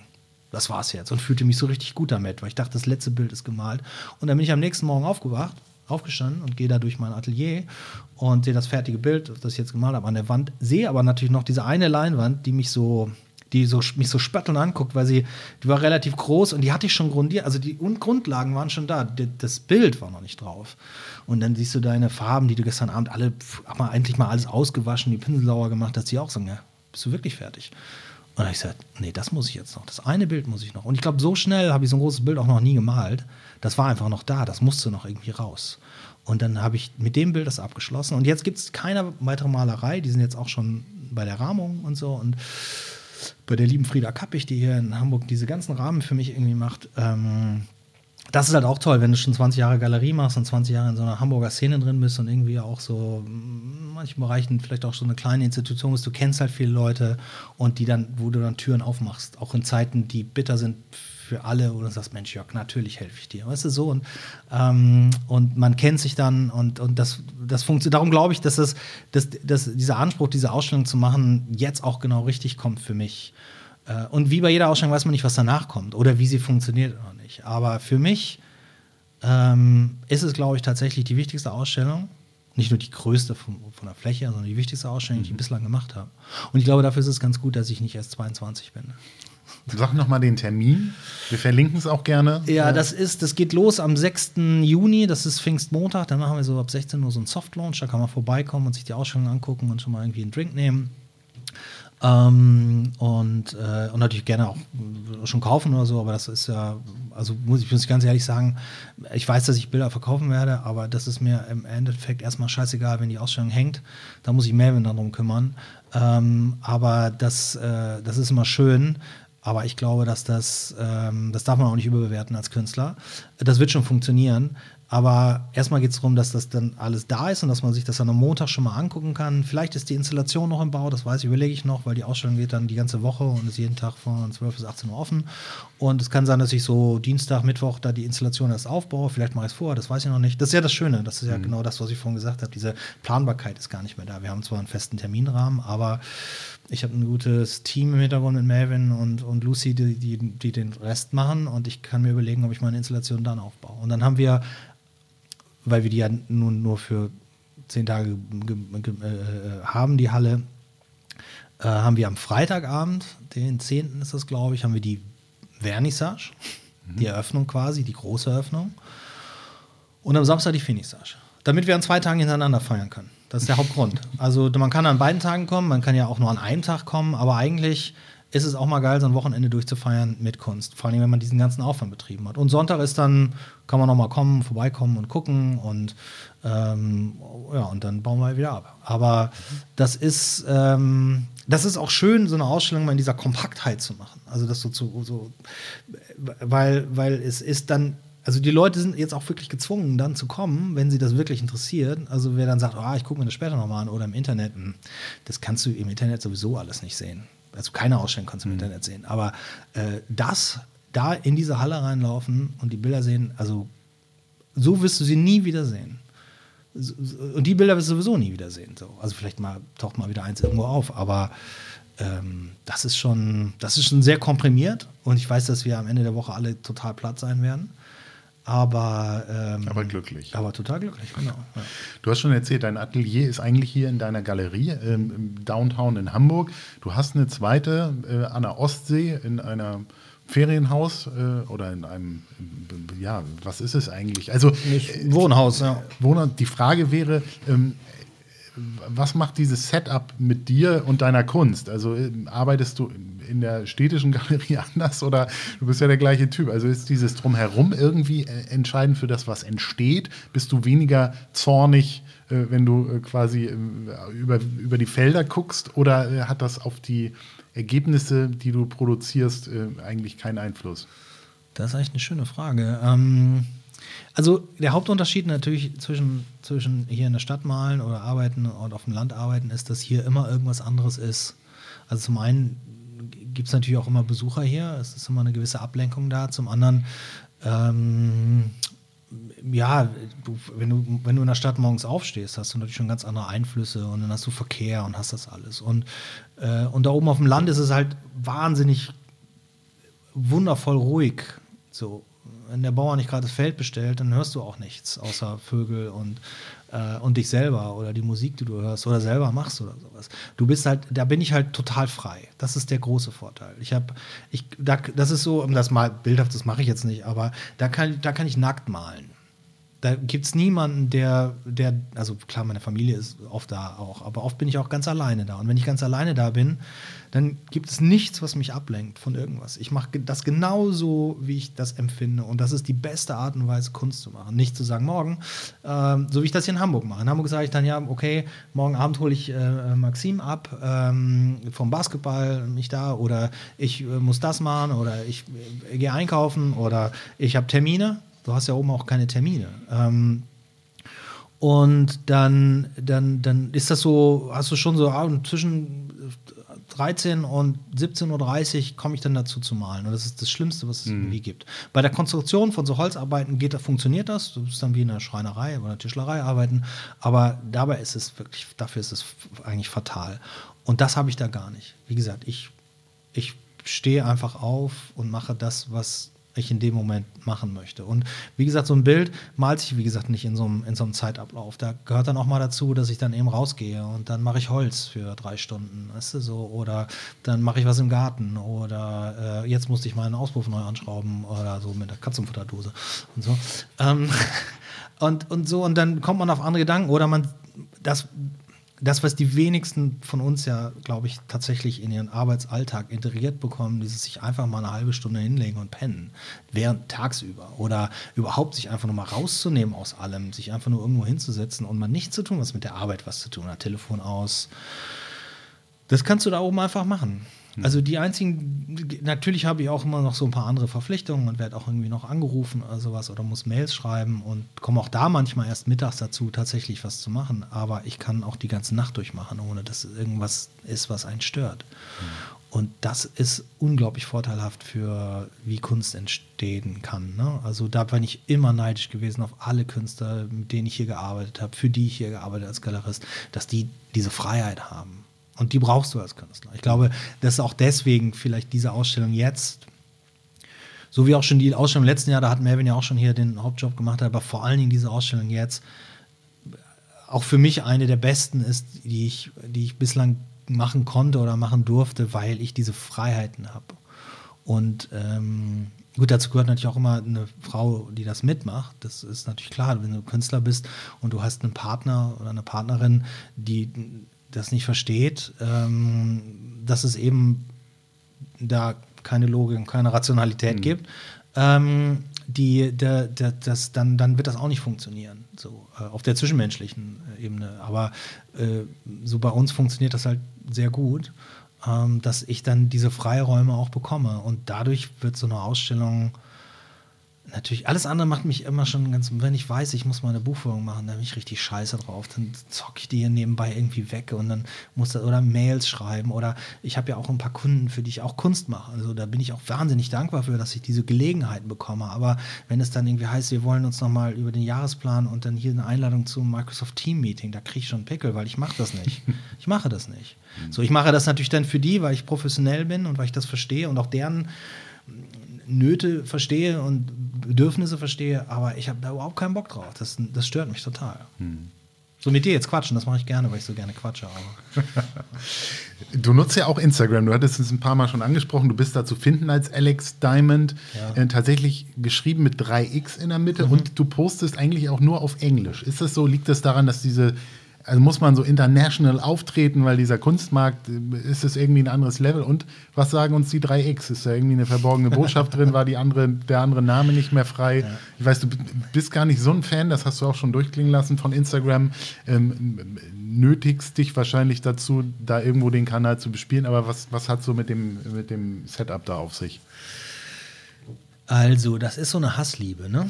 Muss man ja einfach so sehen. Das. Ähm also einmal Alex Diamond mit äh, Triple X ähm, hat, wie gesagt, den einzigen Hintergrund, dass äh, also es so viel Alex Diamond gibt ähm, da draußen inzwischen. Das wusste ich auch nicht. 2004 habe ich den Namen mit einem Kumpel von mir, haben uns den quasi überlegt und ausgedacht. Ähm, und was heißt überlegt, ja, über so eine Website, die hieß mypornname.com. Hm. Da konnte man dann irgendwie so Parameter eingeben, deinen Vornamen, so und also totaler Schwachsinn und dann kam halt so die Standard Vor- und Nachnamen, oh, männliches, weibliches und dann war das nicht der Name, der rauskam, aber irgendwie blieb am Schluss Diamond, irgendwie fand ich ganz geil und, und Alex, ne, mhm. passt ihm, weil es auch so, so gender-unspezifisch ist. Alles kann auch eine Frau sein, kann alles sein. Ne? So, also ich weiß, dass wir in, in Miami auf einer Messe mal ein Bild von mir verkauft haben an so ein ganz wundervolles äh, Pärchen ähm, und äh, äh zwei, boah, waren, glaube ich, Architekten oder so, auch aus New York oder so, und die waren da und waren total begeistert von meinen Arbeiten. Aber die wussten nicht, dass ich das bin, weil da war das ja anonym. Und dann haben sie am Schluss äh, gefragt, so, sie sagte, ist Alex Diamond, ist sie gay? Ist, ist, ne, ist, ist Alex Diamond gay? Und dann habe ich gesagt, pff, can be whatever you want him to be. So. Und das fanden die total faszinierend. So. Und das war halt durch, durch diesen Alex Diamond möglich. Und na gut, was man mit dem Namen alles noch so machen kann. Ähm, so, und dann war, aber dann inzwischen gibt es halt ganz viele äh, Leute, die, es gibt tatsächlich Leute, die wirklich Alex Diamond heißen. Ähm, selten, aber kommt vor. Ähm, es gibt aber auch DJs, und so, die Alex Diamond heißen. Und dann war das leider die einzige Möglichkeit, den in einer vernünftigen Schreibweise zu kriegen als Handle. Ähm, und äh, ja, und Hassliebe, also ich, also ich verstehe schon, warum das wichtig ist. Ähm, ich, es ist halt ein Marketinginstrument für alle Künstler. Es ist auch wichtig, das international zu halten, weil natürlich für mich auch Internationalität eine große Rolle spielt. Der deutsche Kunstmarkt ist nicht groß genug für all die Künstler, die da sind. Und es macht natürlich auch unglaublich viel Spaß, wenn man seine Kunst jetzt nicht nur in seinem direkten Umfeld zeigen kann, sondern wenn man sie eben auch international zeigen kann. Wir haben zum Beispiel jetzt heute am Tag des Gesprächs, heute Abend eine Eröffnung in New Orleans. So, das äh, wäre natürlich schwieriger gewesen, wenn die auf mein Profil gehen und dann erstmal alles übersetzen müssen. Und die Übersetzungen sind ja holprig dann eher. Äh, Englisch liegt mir auch als Sprache, weil ich immer schon viel auf Englisch gemacht mhm. habe. Guck mal, ich habe mit diesem australischen Künstler zusammen drei Jahre Unternehmen, wir haben nur Englisch gesprochen. Das ist übrigens auch der John, um das ganz kurz nochmal zu sagen, der hat auf eine Weinflasche, die er mir aus Australien hat zugekommen, der lebt schon wieder seit langen Jahren in Australien. Und bei dem ist gar nicht alles wirklich gut. Er ist krank geworden und sowas alles. Und wir haben auch nicht mehr so wahnsinnig viel Kontakt, weil es auch so weit weg ist. Der hat mir irgendwann so eine Weinflasche zugeschickt über, von einem ganz besonderen Weingut, über das wir früher erzählt haben. Und da hat er drauf geschrieben, it's all good. John. Und das ist so, wo dieser, dieses Titel herkommt. So, aber Entschuldigung, kleiner Ausflug. Aber dann, also ja, und Instagram ist halt irgendwie wichtig. Ich finde, als, als Künstler, gerade auch für dieses Netzwerken, auch mit anderen Künstlern und anderen Galerien, ähm, aber es ist natürlich unglaublich schwer, Aufmerksamkeit zu bekommen, weil es äh, inzwischen ja Millionen von Künstlern gibt. Guck mal, dieses Beispiel, was ich vorhin gesagt habe. Ich habe mich nicht getraut, in Düsseldorf an der Kunstakademie mich zu bewerben. Da war Josef Beuys Professor und das, weißt du, das waren so, da war Kunst in der Hand von ganz anderen Leuten. Das war wirklich auch ein bisschen beeindruckend und für mich zumindest damals als 18, 19, 20-Jähriger, 19-Jähriger. Und damals bist man nicht einfach losgegangen und gesagt, was bist du denn eigentlich Künstler? Da musste man schon mal Ausstellungen gemacht haben. Da war es schon weiter Weg, bis man dieses, da hatte nicht jeder dieses Selbstbewusstsein zu sagen. Wohingegen heute machst du ein Instagram-Profil auf und stellst deine Zeichnung rein und dann schreibst du oben drüber Künstler hin. So. Und damit bist du Künstler. Punkt. Hm. Du, hast, du kannst es selber in der Hand. Diese, dieser äh, Demokratisierungsprozess, oder wie man auch immer das nennen mag, führt ja auch dazu, dass jeder Künstler sein kann. Und jeder Mensch kann natürlich ein Künstler sein, das hat auch Beuys gesagt, aber ist er natürlich nicht wirklich. Also, um das jetzt als deinen Beruf zu machen, das, was du dein Leben lang machst, kannst du natürlich nebenbei ein paar Bilder malen, arbeitest weiter in deinem Job und machst deine Karriere. Aber um jetzt wirklich nur das zu machen, das mhm. setzt ja eine, eine, eine Bedingungslosigkeit voraus, die, die du auch machen musst, wenn all das andere nicht da ist. So, und und darum ist es heutzutage natürlich unglaublich schwierig, äh, so die Unterscheidung noch zu treffen. Es gibt ja auch ganz viel fantastische Kunst, die man jetzt erst so in der Masse sieht, aber es gibt aber auch unglaublich viel Kunst, die so ähnlich ist. Also es gibt so ganz viele da draußen, die malen so ähnlich wie. Mhm. Und da kann man immer gucken, was ist gerade so erfolgreich. Das ist sogar sogar im, im, Umkehrschluss, ist es sogar so, dass man wahrscheinlich, äh, das haben wir hier manchmal auch in der Galerie, äh, aber bei meinen Bildern vielleicht auch irgendjemand kommt und sagt, kennst du den auf Instagram? 30.000 Follower hat er schon, der malt sowas ähnliches. Und dann denkst du, what the fuck? Ja, von mir aus, aber das hat mit mir ja nichts zu tun. Aber es gibt natürlich auch Leute, die bewusst gucken, was funktioniert gerade ganz gut und so. Und, ähm, und das heißt, du hast du, du musst da irgendwie immer, das ist das Frustrierende, du musst irgendwie gucken, dass du äh, zumindest die Leute erreichst, die du erreichen willst. Also der größte Teil meiner Sammler ist nicht online. Also nicht in Social Media. Also und ganz ehrlich, ich habe das neulich erst mal äh, noch, mal, noch mal gelesen. Leider äh, habe ich mir das nicht gemerkt, von wem das Zitat ist, aber Social Media macht die Leute unglücklicher. Es ist ein Fakt. Es ist einfach so. Du bist glücklicher, wenn du es nicht machst ähm, in dir selber. Aber wenn dein Glück jetzt davon abhängt, dass du beruflich erfolgreich wirst oder dass du den Ruhm bekommst, den du meinst, der dir zusteht, oder bekannter werden möchtest, äh, sei es, muss ja nicht bis zum Influencer gehen, aber und du dann doch morgens guckst und sagst, ach, ich habe schon wieder drei Follower verloren. So, dann geht es mir schlecht den ganzen Tag. Oder ich sehe, was für einen geilen Urlaub der Kai Bösel macht. So, der macht, weißt du so, du guckst immer, was machen die anderen und wieso stellt der bei der Galerie aus? meine Bilder sind doch so viel besser. Das macht einen unglücklich. Und ich kenne viele Künstler, die daran auch, ja, zerbrechen will ich nicht sagen, aber denen das auch wirklich bei denen das wirklich schwierig ist, ne? also vom Mindset her, dass du immer siehst, dass es auch, dass, dass du nur, dass du dich nur gut fühlst, wenn genug Leute dich auch gut fühlen. Ähm, das Problem habe ich Gott sei Dank nicht. Da kommen wir wieder zu der, Mhm. zu der besseren zum Älterwerden dazu. Also den Druck, den verspüre ich nicht. Äh, ich verspüre aber natürlich manchmal auch ein leichtes Unbehagen, wenn ich das manchmal sehe, was da draußen ist. Und wenn ich sehe, was da nicht ist. Weißt du, welche gesellschaftlich irrelevanten Themen eigentlich da draußen bespielt werden und in der Masse und so groß werden. Und das ist, das ist äh, in der Kunst. Und jetzt sind diese Teppiche ganz groß. Alle Künstler machen Teppiche. Es ist super schön, finde ich toll, sieht auch gut aus, finde ich auch eine schöne Idee. Aber seitdem Teppichproduktionen so günstig geworden sind, dass jeder sein Motiv als. Überall Teppiche. Teppiche, jeder Künstler macht jetzt Teppiche. Warum? Also, was ist deine Intention, einen Teppich zu machen? Das Ganze ist dieses Thema NFT, das hat viele Leute sehr unglücklich gemacht, obwohl das tatsächlich was mit Kunst zu tun hat. Der Teppich nicht. Teppich ist ein Produkt. Und ich will jetzt niemandem absprechen, dass sie das nicht machen sollen, sondern auch gerne Geld damit verdienen.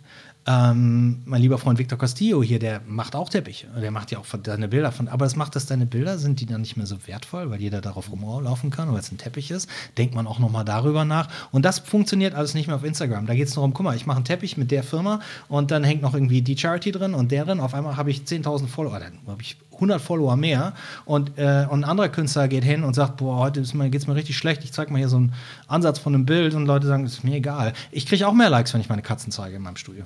Also die, die du weißt ja, das weißt du ja selber, die erfolgreichsten Posts auf Instagram von mir sind, wo ich drauf bin. Idealerweise noch mit meinem Trecker. Aber auch das hat nichts mit meiner Kunst zu tun. Und wenn es gerade um so, du kriegst die Leute halt nicht mehr, man liest nichts mehr und sowas alles. Und damit muss man sich natürlich abfinden und damit muss man arbeiten.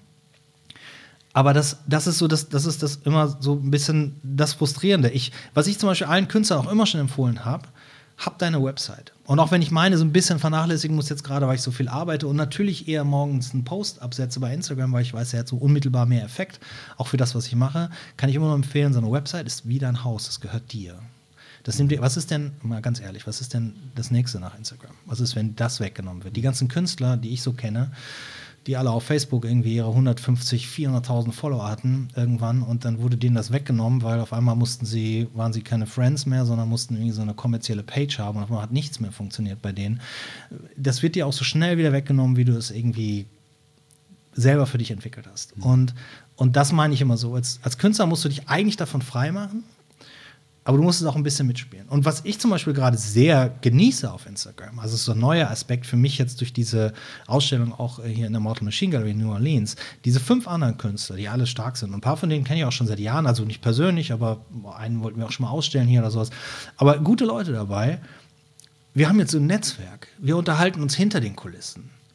Weißt du so, der eine, der hat jetzt kriegt jetzt sein erstes Baby und wir kennen uns gar nicht. Ich mag seine Arbeiten und der hat das irgendwie so gepostet und dann, dann haben wir haben wir darüber gesprochen, wie das so ist, wie geil das ist, Vater zu werden. Und auf einmal waren wir bei dem Thema, er hat ein Mädchen, er hätte aber auch so gern Jungen und ich sage, ich habe zwei Jungen, also das ist auch scheißegal, was man da hat. Und du hast so ganz andere Themen und dann kommt es auf so ein anderes Niveau und das ist dann natürlich auch wiederum, obwohl man sich nicht kennt, obwohl man sich vielleicht nie im Leben begegnet, das ist natürlich was. Ich glaube, das ist so ein ganz ganz wertvoller Aspekt der aber nur eine ganz kleine Rolle spielt natürlich in dem Ganzen. Ja, ich würde da auch gerne noch mal einhaken, weil wenn du sagst, Leute haben auf Instagram die Chance, Bilder zu zeigen und schreiben dann oben, ähm, sie sind Künstler. Mhm. Du hast gesagt, an der, an der Akademie hast du äh, zu viel Respekt gehabt, um dich da zu bewerben. Da war die Hürde größer und ich habe so gar keine Vorstellung, wie die Szene aussieht, aber es muss doch eine Schwelle geben. Also du, du kannst ja auch nicht Influencer oben drüber schreiben. Zum Influencer machst du dich ja nicht selbst, sondern du wirst dazu gemacht und auch erst in dem Moment, wenn du Leute auch influenzt, also wenn du sie beeinflusst. Mhm.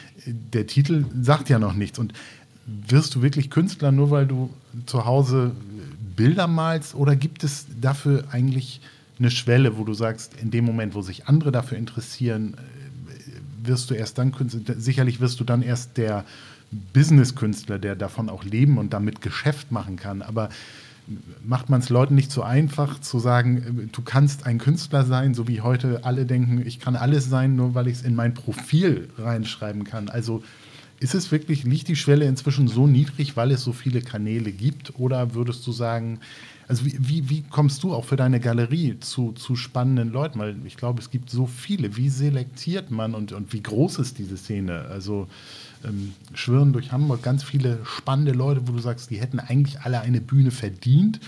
Oder gibt es viel zu viele, weil es so viele Kanäle gibt und man muss eigentlich noch viel genauer gucken, wen kann man promoten, der auch wirklich unique ist und vielleicht Sachen machen, die macht, die andere noch nicht vor ihm gemacht haben. Also zum einen, also was man natürlich nicht vergessen darf, ist, dass ähm, viele wirklich gute Künstler wahrscheinlich gar nicht auf Instagram sind, weil die das nicht interessiert und keine Zeit haben. Das kommt da, was ich am Anfang gesagt habe. Du bist eigentlich, ist, ist Kunst, kommt aus dir selber heraus. Du musst auch, das muss auch für dich stehen. Und es gibt viele Künstlerinnen, die, die, die arbeiten im Atelier und die können das gar nicht Instagram. Die mhm. wollen das auch gar nicht, die brauchen das auch gar nicht. Das heißt, du, du verpasst auch einige, wenn du dich dann nur drauf einlässt. Das andere Punkt ist halt diese wahnsinnige Übersättigung an, an, an, an so visuellen Einflüssen, die man darüber hat. Und wie gesagt, dass sich jeder Künstler nennen kann. Und mhm.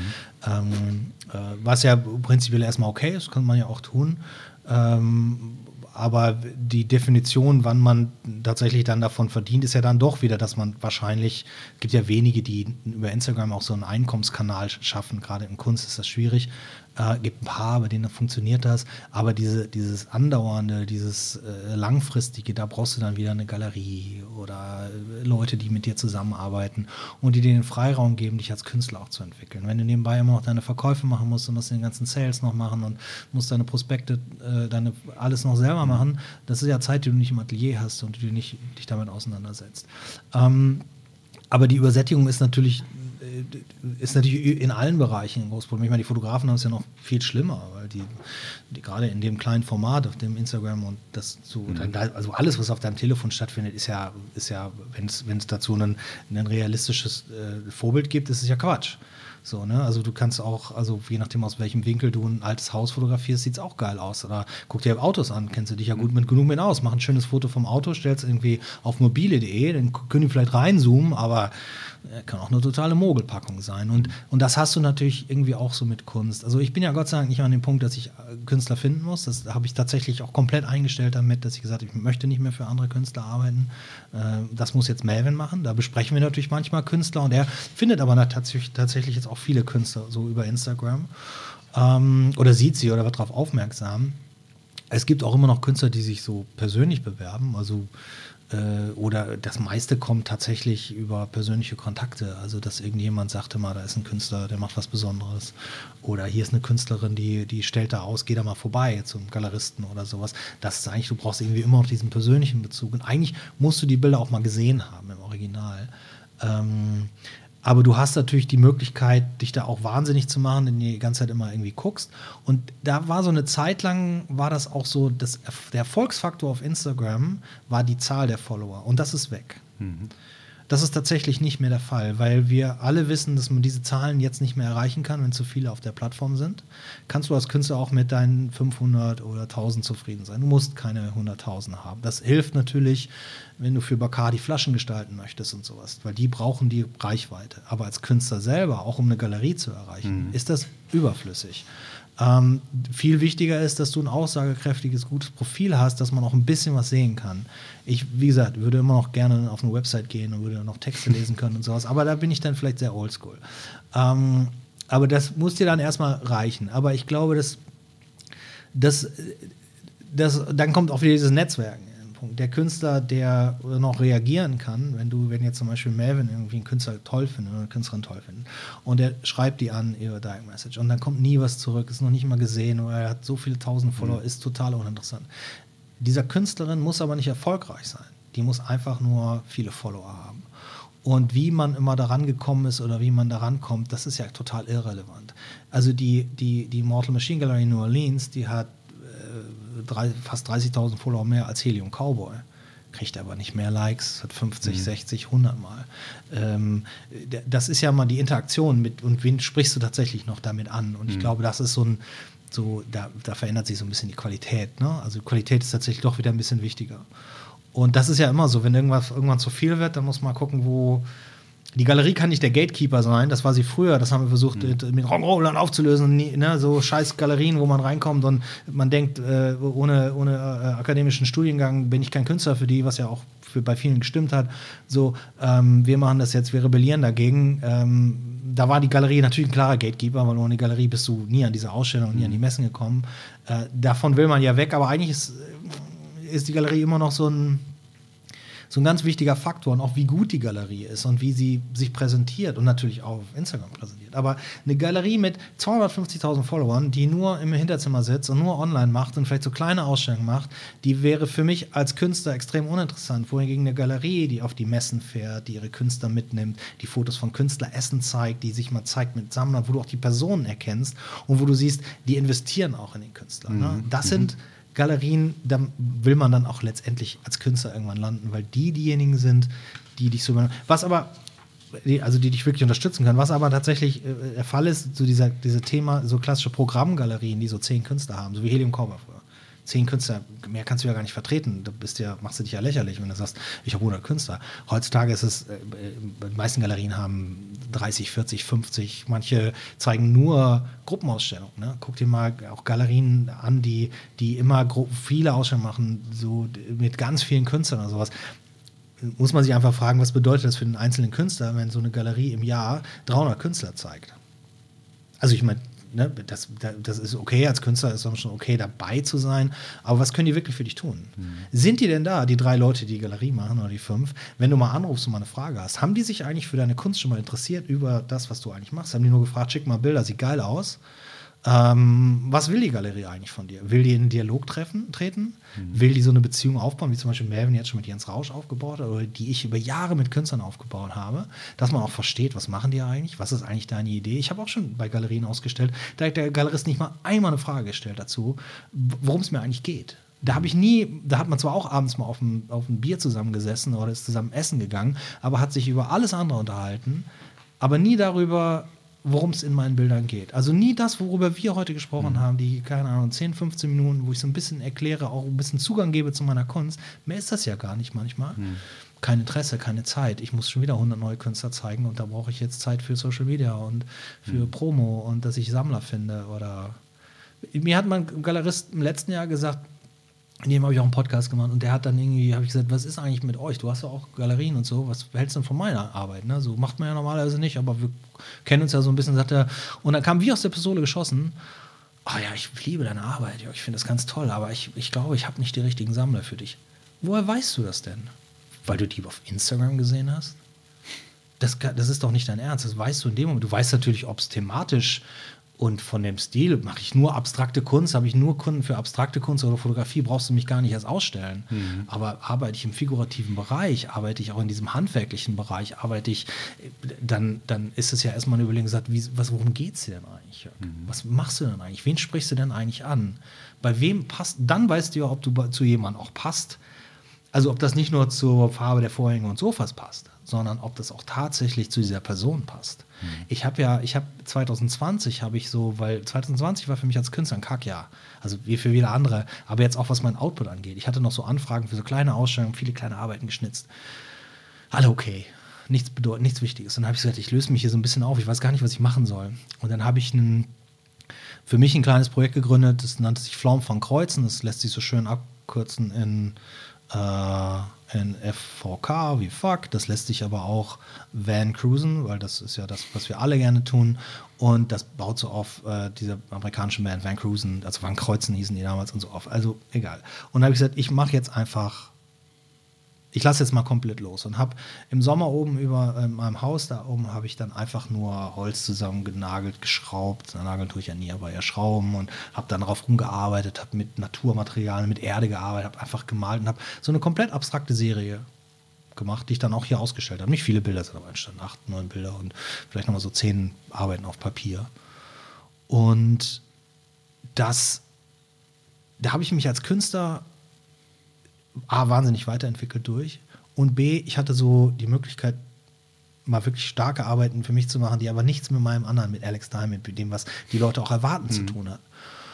Und, ähm, und das ist auch tatsächlich, also das ist auch, ist auch gut angekommen, aber die Leute, die da eine Arbeit von gekauft haben, einer meiner Sammler zum Beispiel, der hat eines der ersten Bilder, die ich so gemacht habe, ganz stark. Er sieht aus wie eine amerikanische Fahne. Ist es nicht wirklich, aber ist so, war so wirklich so diese Kritik an, an den USA, obwohl ich USA so sehr liebe, aber kann man ja auch kritisch sein oder sowas. War irgendwie, steckt da alles da drin und so eine Wut und der liebt dieses Bild, weil er es verstanden hat. und weil er sich mit mir darüber unterhalten hat. Er hat das Bild nicht gekauft aus ästhetischen Gründen, er findet es auch schön. Aber wenn man sich anguckt, neben welchen anderen Bildern von mhm. mir das hängt, ist es ganz anders. Das passt eigentlich gar nicht zu dem, was er sonst sammelt. Sonst eher so figurativ und so plakativ. Und auf einmal hat er so eine Arbeit, die so ganz anders ist. Aber er versteht die, er fühlt diese Arbeit. Und das ist das Ding, das kannst du über Instagram, da brauchst du diesen persönlichen Kontakt nochmal. Und, und der geht natürlich irgendwo, klar, verloren und unter. Ne? Aber was siehst du denn da noch so als Auswüchse jetzt der Digitalisierung auch im Kunstmarkt? Also gibt es da auch schon, du hattest schon gesagt, NFTs sind für dich auch irgendwie Kunst, gibt es auch schon so 24-Stunden-Drops, also gibt es schon, es gibt wahrscheinlich auch neue Kunstformen, die eben digital geschaffen werden. Mhm. Also ähm, grenzt du das so komplett voneinander ab, dass du sagst, das eine ist sozusagen die, die, das Handwerk ähm, oder, oder sind das fließende Übergänge? Durch, also also ne, ist ja, ist ja nicht so, dass jede Kunstrichtung und jede, jedes Genre mir auch so gefällt, ne? so was jetzt klassisch da ist. Darum war ich erstmal NFTs gegenüber gar nicht mm, abgeneigt. Ich finde das eigentlich ganz interessant. Wenn man das mal loslöst von dem ganzen Hype und von der ganzen Kohle und von der ganzen, das kann ich auch, was du bei anderer Kunst auch hast, das ist ja auch, das kann ich auch. Mhm. So, gerade bei abstrakter Kunst, ne? So, und äh, ist natürlich da auch natürlich auf einmal unglaublich viel mit passiert. Also, dass da irgendwie einer über 60 Millionen, 70 Millionen Dollar aber wenn man dann reingeht, was ist das eigentlich für ein Werk? Wo kommt genau das, was, ich, was mhm. in der Oberfläche mhm. nicht mehr passiert? Also, das ist ja nicht eine Arbeit, die dafür fast 70 Millionen, das sind ja 5000, die über Jahre entstanden sind. Und natürlich waren alle überrascht, dass es so teuer wird. Der hätte sich auch mit, wahrscheinlich mit 350.000 Euro, wäre auch toll gefunden. Aber das ist natürlich die Geschichte. Du findest dann diese Treiber auf diesem Kunstmarkt, diesen Investor aus Indien oder was auch immer, der so viel Geld hat dass ihm das scheißegal ist, mhm. wie viel das jetzt. Das, das wertet das, die Arbeit für ihn ja gleich auf. Er hat das teuerste NFT aller Zeiten und das erste NFT und alle haben es mitbekommen und er ist der Sammler, macht ja auch was für ihn. Aber wenn das jetzt mal loslöst von dem ganzen Kram, ist ja die, die Grundidee, ähm, ein originäres Werk, wie mein Bild, das nur du haben kannst, wenn du es kaufst das dir gehört, das auch digital zu haben und du mal guckst, dass es jetzt da draußen ja auch ganz viele digitale Künstler gibt. Das ist ja auch Handwerk, das ist am Computer. Mhm. Und die haben jetzt tatsächlich die Möglichkeit, auch so Kunst zu machen wie andere Künstler. Vorher waren es Auftragsarbeiten, Dinge, die sie auf Instagram umsonst reingestellt haben, die andere Leute geteilt haben. Ähm, und jetzt haben sie eine Möglichkeit zu sagen, ne, kann auch nur einer haben zeigt die Wertschätzung gegenüber mhm. meiner Arbeit, meiner teilweise ja auch jahrzehntelang, jahrelang Karriere oder was auch immer. Es eröffnet so ein ganz neues Feld. Mhm. Was, ich, was ich weniger spannend finde, ist, dass viele Künstler hingehen und ihre Leinwände animieren. Da blinkt ein bisschen was, und die machen ein bisschen Musik dazu und dann so. Aber aber das ist Quatsch. Ah, das wird sich auch noch bereinigen. Ne? So, ähm, bei ganz großen Künstlern ist es natürlich klar, da gibt die Galerie und dann gibt der Markt vor, mach doch mal drei NFTs, können wir mal hier irgendwie schnell am Wochenende drei Millionen einsammeln. Okay, das ist ein ganz anderer Teil des Kunstmarkts, aber zum Beispiel ein Künstler, mit dem wir seit 2008 zusammenarbeiten, John Bargerman, der hat immer schon kleine Animationen gemacht, die immer schon mit Musik gemacht. Ähm, der hat eigentlich NFTs gemacht, als es sie noch gar nicht gab. Und der hat jetzt so einen Boom erfahren, der ist irgendwie von Johann König in Berlin vertreten, was das Digitale angeht oder sowas. Mit dem habe ich so viele Ausstellungen gemacht, wo wir teilweise auch gar kein Geld verdient haben, weil man die Künstler erstmal bekannt machen muss. Und jetzt fährt er über seine NFTs so eine ganz neue Bekanntheit, äh, die aber auch dazu führt, dass seine andere Kunst auch nochmal ganz mhm. unter ganz anderen Gesichtspunkten betrachtet wird. Ähm, das ist zum Beispiel, das ist zum Beispiel ein Künstler, der gehört dahin. Das ist perfekt. Das ist zwar ein Teil dessen, was er macht, aber das passt hervorragend. Und der animiert, animiert eben nicht nur irgendwie eine Leinwand oder sowas. Und ich glaube, dass es da einfach einen ganz speziellen Markt auch für geben wird und dass die Diskussion natürlich wie immer erstmal, das, das ist ja auch, das ist ja auch das Problem mit, mit, mit, mit Instagram oder mit Social Media, dass man nicht nur Instagram, TikTok, alles Mögliche, dass alles sofort so hochgekocht wird. Dass es gar nicht mal dieses gibt ich lehne mich mal zurück. Was will das, was will mir das eigentlich sagen? Worum geht es ja eigentlich? Alle immer drehen sofort am Rad und alle reagieren immer sofort. Und alle denken, ich muss jetzt einen Kommentar dazu schreiben. Und manchmal ist es vielleicht okay, wenn man keinen Kommentar schreibt. Und wenn man, wenn man sich das einmal erstmal anguckt und vielleicht abwartet. Ne? So, also in vielen, das ist ja nicht nur in der Kunst, das ist ja überall so. Und ähm, und was das eigentlich tatsächlich für eine Bedeutung hat, immer laut zu sein und immer gleich loszubrüllen und immer einen Kommentar zu machen. Und mal, das ist ja auch in der Musik so. Viele Bands von denen, mit denen wir aufgewachsen sind, die sind ja inzwischen zum größten Teil alle auch auf Instagram. Aber das sind dann Bands, die mal groß waren, die Glastonbury gespielt haben, 1996, 97 oder sowas, auf einer großen Bühne gespielt haben und die haben dann 10.000 Follower. Aber eine junge Band, die das kann, die das kennt, die haben sofort 100.000. Mhm. Und, und, äh, und das hat aber keine Bedeutung, weil die Musik von beiden also ich mache die junge Band ja nicht schlecht, ganz wenig, die ist ja mhm. fantastisch. Mhm. Äh, und das ist auch ein Teil deren dessen Erfolges. Aber die anderen haben schon Platten geschrieben, die sind auch fantastisch. Die Musik ändert das ja nicht. Und die Gründe und Motivation dafür, warum diese Bands die Musik gemacht haben, ändert es. Es ist ja einfach nur so ein Grundrauschen. Und da muss man halt nicht immer gleich sofort äh, auf alles immer reagieren, was mhm. da passiert. Und ich glaube, wenn da so ein bisschen, man ein bisschen mehr Zurückhaltung übt, dann, ähm, also es ist immer schön, wenn man so eine Wertschätzung bekommt. Klar, als Künstler, ich freue mich über jeden Kommentar, wenn mal einer kommt. Mhm. Ne? Freut man sich halt darüber und er sagt, Mensch, das gefällt mir gut. Oder selbst wie, weiß ich nicht, die Farbkombi gefällt mir nicht. Ist auch ein Kommentar, ist auch okay. Aber ähm, sobald du in so einen Dialog eintrittst über das, was du künstlerisch machst, egal was das ist, Musik, Textildesign, wenn du, wenn du nicht immer nur gleich sagst, oh, ganz oft hast du das Gefühl, ist ganz geil, wenn ich den Kommentar jetzt schreibe, der hilft mir aber der Kommentar ist ja nicht für dich eigentlich. Das ist ja eigentlich über das Werk oder sowas. Du würdest ja auch nicht auf eine Vernissage gehen und sagen, seid mal alle still hier, hört mal einmal alle zu. Ich habe jetzt was zu dem Bild zu sagen. Mein Name ist übrigens. Und das ist ja so ein, so ein, so ein, so ein, so ein das, der würde auch sagen, wo ist denn der Künstler, kann ich mal mit dem Galeristen sprechen oder, was, oder unter sich mit seinen Freunden darüber sprechen. Mhm. Ne? So, und jetzt würde man hingehen und sagen, geht zum Künstler und sagt, das Bild gefällt mir gut oder warum hast du das gemacht oder, mhm. weißt du, so mehr Sachfragen auch. Ne, gerade meine Holzarbeiten lassen sich im Netz ja gar nicht irgendwie zeigen. Aber wie viele Leute denken, das ist eine Illustration und würden niemals auf die Idee kommen und sagen, ist das eigentlich Holz? Schnitzt du das ins Holz? Sondern die machen eher zwei Flammen und drei Herzen. So, aber der, diese, diese, diese, diese, die Sachfragen, die fehlen so ein bisschen dazu. Ne? Wenn wir jetzt so an Kunstunterricht in der Schule denken, dann haben wir ja alle so die großen Klassiker durchdiskutiert äh, und Bilder interpretiert. Ähm, und das findet ja heute auch noch genauso statt. Ähm, was von heute bleibt denn? Also sicherlich Banksy, weil der irgendwie Sachen ähm, erstmals gemacht hat, die man so nicht kannte, auch durch diese Anonymität äh, einen gewissen Zauber hat. Ähm, was bleibt denn noch? Also glaubst du, dass heute genauso Kunst geschaffen wird, die die Spuren hinterlässt? Oder ist das gerade auch durch diese ganze äh, schnelllebige Digital-Ausrichtung alles gar nicht mehr so aufzuhalten und, und äh, gibt es inzwischen zu viel? Also, oder, oder siehst du schon Künstler, wo du sagst, na da wird man auch, äh, dem wird man in 50 Jahren vielleicht im Kunstunterricht begegnen? Ja, ich glaube nicht mehr in der Einzigartigkeit, wie wir das noch kennengelernt haben, oder wie es auch ein Künstler in Zeiten, wo es auch viel schwerer war, Kunst zu machen. Das darf man auch nicht vergessen. Mhm. Guck mal, ich bin, ich komme, ich bin in Köln geboren und bin in einer Kleinstadt bei Köln aufgewachsen, die heißt Brühl. Brühl hat einen, ich glaube, der berühmteste Sohn der Stadt Brühl ist Max Ernst. Äh, Max Ernst ist. Oder Steffi Graf, oder? Nee, das ist ein anderes Brüll. Das ist ein anderes Brüll. Und Max Ernst ist für mich einer, auch schon als junger Mensch, einer der wichtigsten und größten Einflüsse gewesen. Ein ganz fantastischer Künstler. Der musste aber nach Paris gehen und in Paris in diesen Künstlerkommunen leben, um überhaupt als Künstler arbeiten zu können. Der mhm. ist ja in seiner Heimat nicht irgendwie gefeiert worden. Der hat ja nicht, äh, der hat ja, der hat ja keine anderen Kanäle und ist trotzdem zu einem der wichtigsten Künstler geworden, der inzwischen auch ein eigenes Museum in dieser kleinen Stadt hat. Aber es gibt eine sehr schöne, ähm, es gibt da so schöne, also so, so, dass man, dass man, man hat ihn einfach nicht gewürdigt als Sohn der Stadt, bis er so groß war dass man nicht mehr vorbeikam.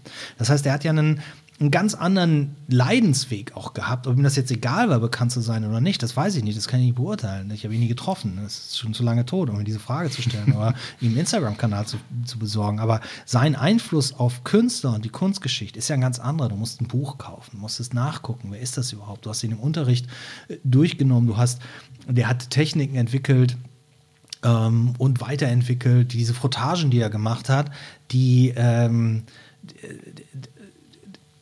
du wusstest ah, erstmal nicht, wenn du so ein Bild gesehen hast, wie hat er es gemacht, das wurde dir nirgendwo erklärt.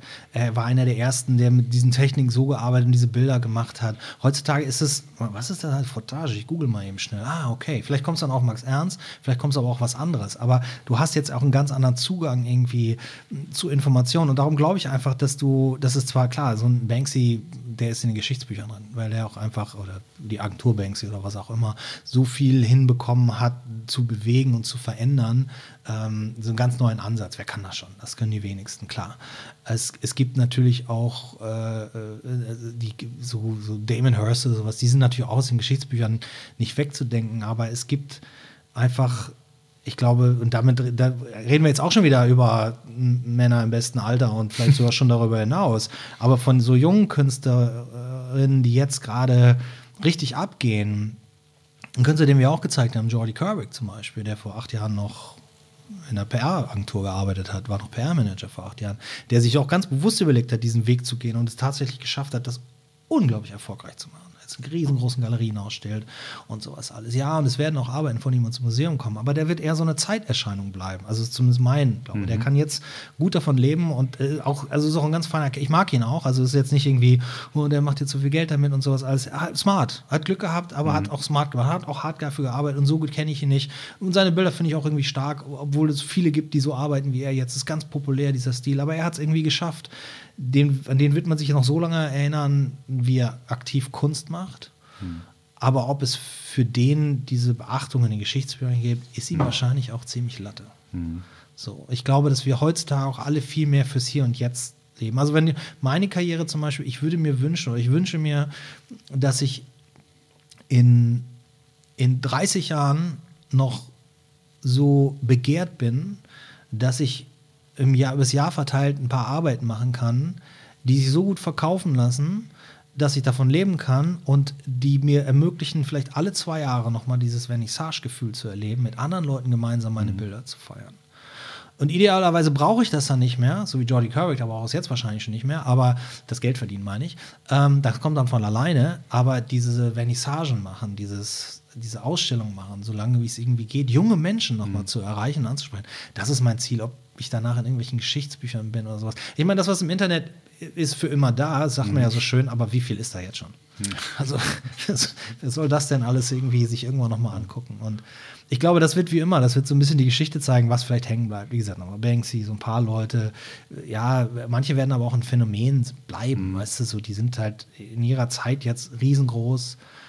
Aber dann kommt das nächste, was riesen. Das wird ja auch alles so schnell abgewechselt. Es gibt ja auch einfach, ich meine, guck mal, diese Supergroups von früher, guck dir mal so eine Karriere von den Foo Fighters an. Da, da, da, ist unglaublich viel Musikgeschichte auch drin. Da ist die ganze Grunge, die ganze Geschichte mit Nirvana, alles, was danach kommt. Darum sind die zu Recht so groß. Die haben was ganz Besonderes geschaffen. Es gibt aber natürlich heutzutage Bands, die in kürzerer Zeit dahin kommen, wo die Foo Fighters jetzt sind. Aber dafür gibt es in drei Wochen die nächste Band. Mhm. Und so viele Festivals und so viele Streamingdienste und so viele Ohren gibt es ja gar nicht auf der Welt, um das alles tatsächlich nochmal so zu feiern. Und ich glaube, so jede Zeit hat dann so ihre, ihre Momente eben mhm. auch. Ne? Mhm. So, und was ist mit Künstlern, die es so, als, als, als ich nicht an die Uni gegangen bin und die da schon Professoren waren, Josef Beuys, äh, Immendorf und wie sie alle heißen, äh, was für eine Rolle spielen die heute noch für junge Künstler? Kennen die die überhaupt noch? Hm. Ich glaube nicht. Ich glaube, viele junge Künstler auf Instagram wissen nicht, wer Josef Beuys ist. Neulich hatte ich, was war denn das? Da hat mich jemand auch angeschrieben, das, das gesehen und das habe ich gar nicht verstanden. Oder guck dir diese neue Andy Warhol-Dokumentation, die Andy Warhol Diaries an. Da ist eine junge Frau, die steht vom Andy Warhol Museum in New York oder sowas und sagt, äh, ich liebe Andy Warhol, ich finde das äh, ganz toll, ist einer der wichtigsten Künstler, hat mich sehr stark bewegt. Das mit der Homosexualität fand ich aber nicht so gut. Und dann denkst du so, was, hat denn das damit zu tun? Nimm mal diese Homosexualität auf die Zeit bezogen, als Andy Warhol gelebt hat und was der für eine Rolle allein in dieser Gay, in die, für diesen ganzen Bereich gespielt hat. Das ist ja, guck dir, einen, guck dir, einen, guck dir das an, wie wir heute mit so einem Thema umgehen, Diversität und, mhm. und Homosexualität und den ganzen Teil. Und guck dir, guck dir an, wie, wie äh, ähm, was für eine Rolle äh, hier ähm, nach Queen Freddie Mercury. Freddie Mercury für den ganzen Bereich gespielt hat. Als, als, als wir gehört haben, Freddie Mercury hat AIDS und ist homosexuell, was man vielleicht vermutet hat, wenn man Queen-Fan war oder so drin steckte. Tat ich nicht so wirklich. Aber da war das, wow, ja. wie mutig und ach, und das zwingt Leute auch zum Umdenken. Und heutzutage, ja, Ich glaube, Magic Johnson war kurz danach auch so. Also es war ja, so ja, genau, Welle, ne? genau. wo es auch dann noch das Leben gekostet hat, sozusagen. Ja. Genau, und wo es ja aber auch dann irgendwie immer so die Bedeutung hatte bei Michael jo äh, bei Magic Johnson zum Beispiel, das war ja, das war ja der Gegenentwurf. Der ist ja, das war ja eigentlich ganz gut, dass er damit auch offen umgegangen ist, weil er den ganzen Heteros gezeigt hat. Leute, guck mal hier. Hm. Ich hab's, ich hab's von Frauen bekommen. Nicht von, das, ist, das war ja eine, denk mal, das war ja. die Schwulenseuche. So stimmt. wurde das tatsächlich betitelt. Stell dir das mal vor. Und dann übertragen auf die heutige Zeit. So jede Generation, jede Zeit hat was anderes. Wir haben halt das, das Privileg, wenn man älter wird und noch fit ist und dabei ist, ne? also wenn man mitmischt, das ist ja auch mal so das Ding. Also, guck mal, unsere Eltern haben sich ganz anders rausgezogen aus dem, was wir machen. Mein Vater wäre zum Verrecken nicht mit mir auf ein Punkkonzert nach Köln gegangen. Aber was hätte er erleben können? Der war Polizist, der hat das ganz von einer ganz anderen Seite mhm. aus gesehen. Der hat diese ganze Jugendkultur viel kritischer betrachtet. Ich meine, wir haben ein gutes Verhältnis. Aber er ist als Polizist damals natürlich auch definitiv konservativer gewesen mhm. in seinen Werten und sowas alles. Mhm. Und, und heutzutage nimmst du äh, deine, nimm, also Melvin spielt mir noch ständig Musik vor und wir mhm. gehen zusammen auf Konzerte. weißt du, so die Bands, die er entdeckt, Bands, die ich entdecke mhm. oder sowas. Ähm, ist ja auch nicht umsonst nach den Melvins benannt. Also schöner Zufall, aber trotzdem so, das ist es halt. Ne? Mit Melvin war ich schon auf drei oder vier Melvins-Konzerten. Mhm. Das ist halt, das ist irre. Stell mal mein Vater hätte diese Verbindung zu mir. Mhm. So. Und und ich glaube, dass, dass wir also das, das Privileg haben, wenn wir dabei bleiben und, und, und eben nicht uns jetzt auf, oh, wir sind jetzt alt, wir machen jetzt nur noch die Dinge, die alte Menschen machen. Ähm, so lange hast du ja auch die Möglichkeit, das alles irgendwie zu beobachten. Und der, wir können uns diese Frage stellen, quasi alle zehn Jahre stellen. Was bleibt denn davon, was mhm. sich jetzt gerade mhm. entwickelt hat? Ne? Also, und, äh, und wie gehen junge Leute mit den Themen Musik, mit Kunst um? Was ist in zehn Jahren mit der Kunst? Mhm. Also, ich werde immer noch Kunst machen. Interessiert es dann noch jemanden? Vielleicht mehr? Ja, stimmt. Wenig. Dieses Was bleibt, so dass ja. bei Musik hatten wir das Thema auch kürzlich in, in der Folge mit Markus Kafka, ja. dass wir auch gesagt haben, ja, wir hören jetzt 80s Radios und 90s und äh, ähm, hören die Leute später auch das 2020er ja. Radio. Mhm. Man weiß es nicht. Ne? Ja, das ist spannende du, Fragestellung. Nee, auch in dem Podcast fand ich auch gut. Mhm. Du hattest dieses Thema ähm, Preise und, und davon mhm. Leben schon angesprochen.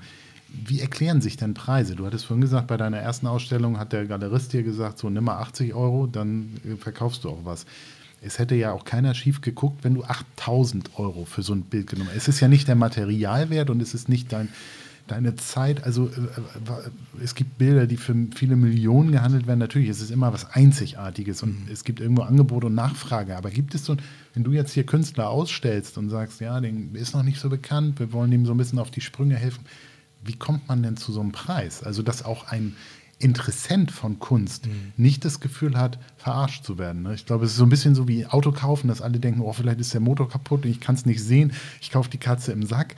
Das ist ja bei Kunst noch viel extremer, weil man eigentlich, man hat keine Benchmark, man kann es zu nichts irgendwie ins Verhältnis setzen. Mhm. Was, was macht denn einen Preis aus? Also erstmal ist es ist jedes verkaufte Bild, egal zu welchem Preis, schon mal gut, weil es den dem Künstler ermöglicht, seine Arbeit weiterzumachen, ohne dass sich da große Gedanken machen muss. Das andere ist, äh, so Preise entwickeln sich über die Jahre. Ne? Also das ähm, im Idealfall. Im Idealfall fängst du mit den 80 Euro in einer Galerie an, obwohl ich da vorher schon Bilder für viel mehr Geld verkauft hatte in anderen Ausstellungen. In Köln, ich habe ja früher auch schon ausgestellt. Das war ja jetzt, weil es auch diese Cheap Art Galerie mhm. war. Und das für mich halt auch total spannend war, so auszustellen.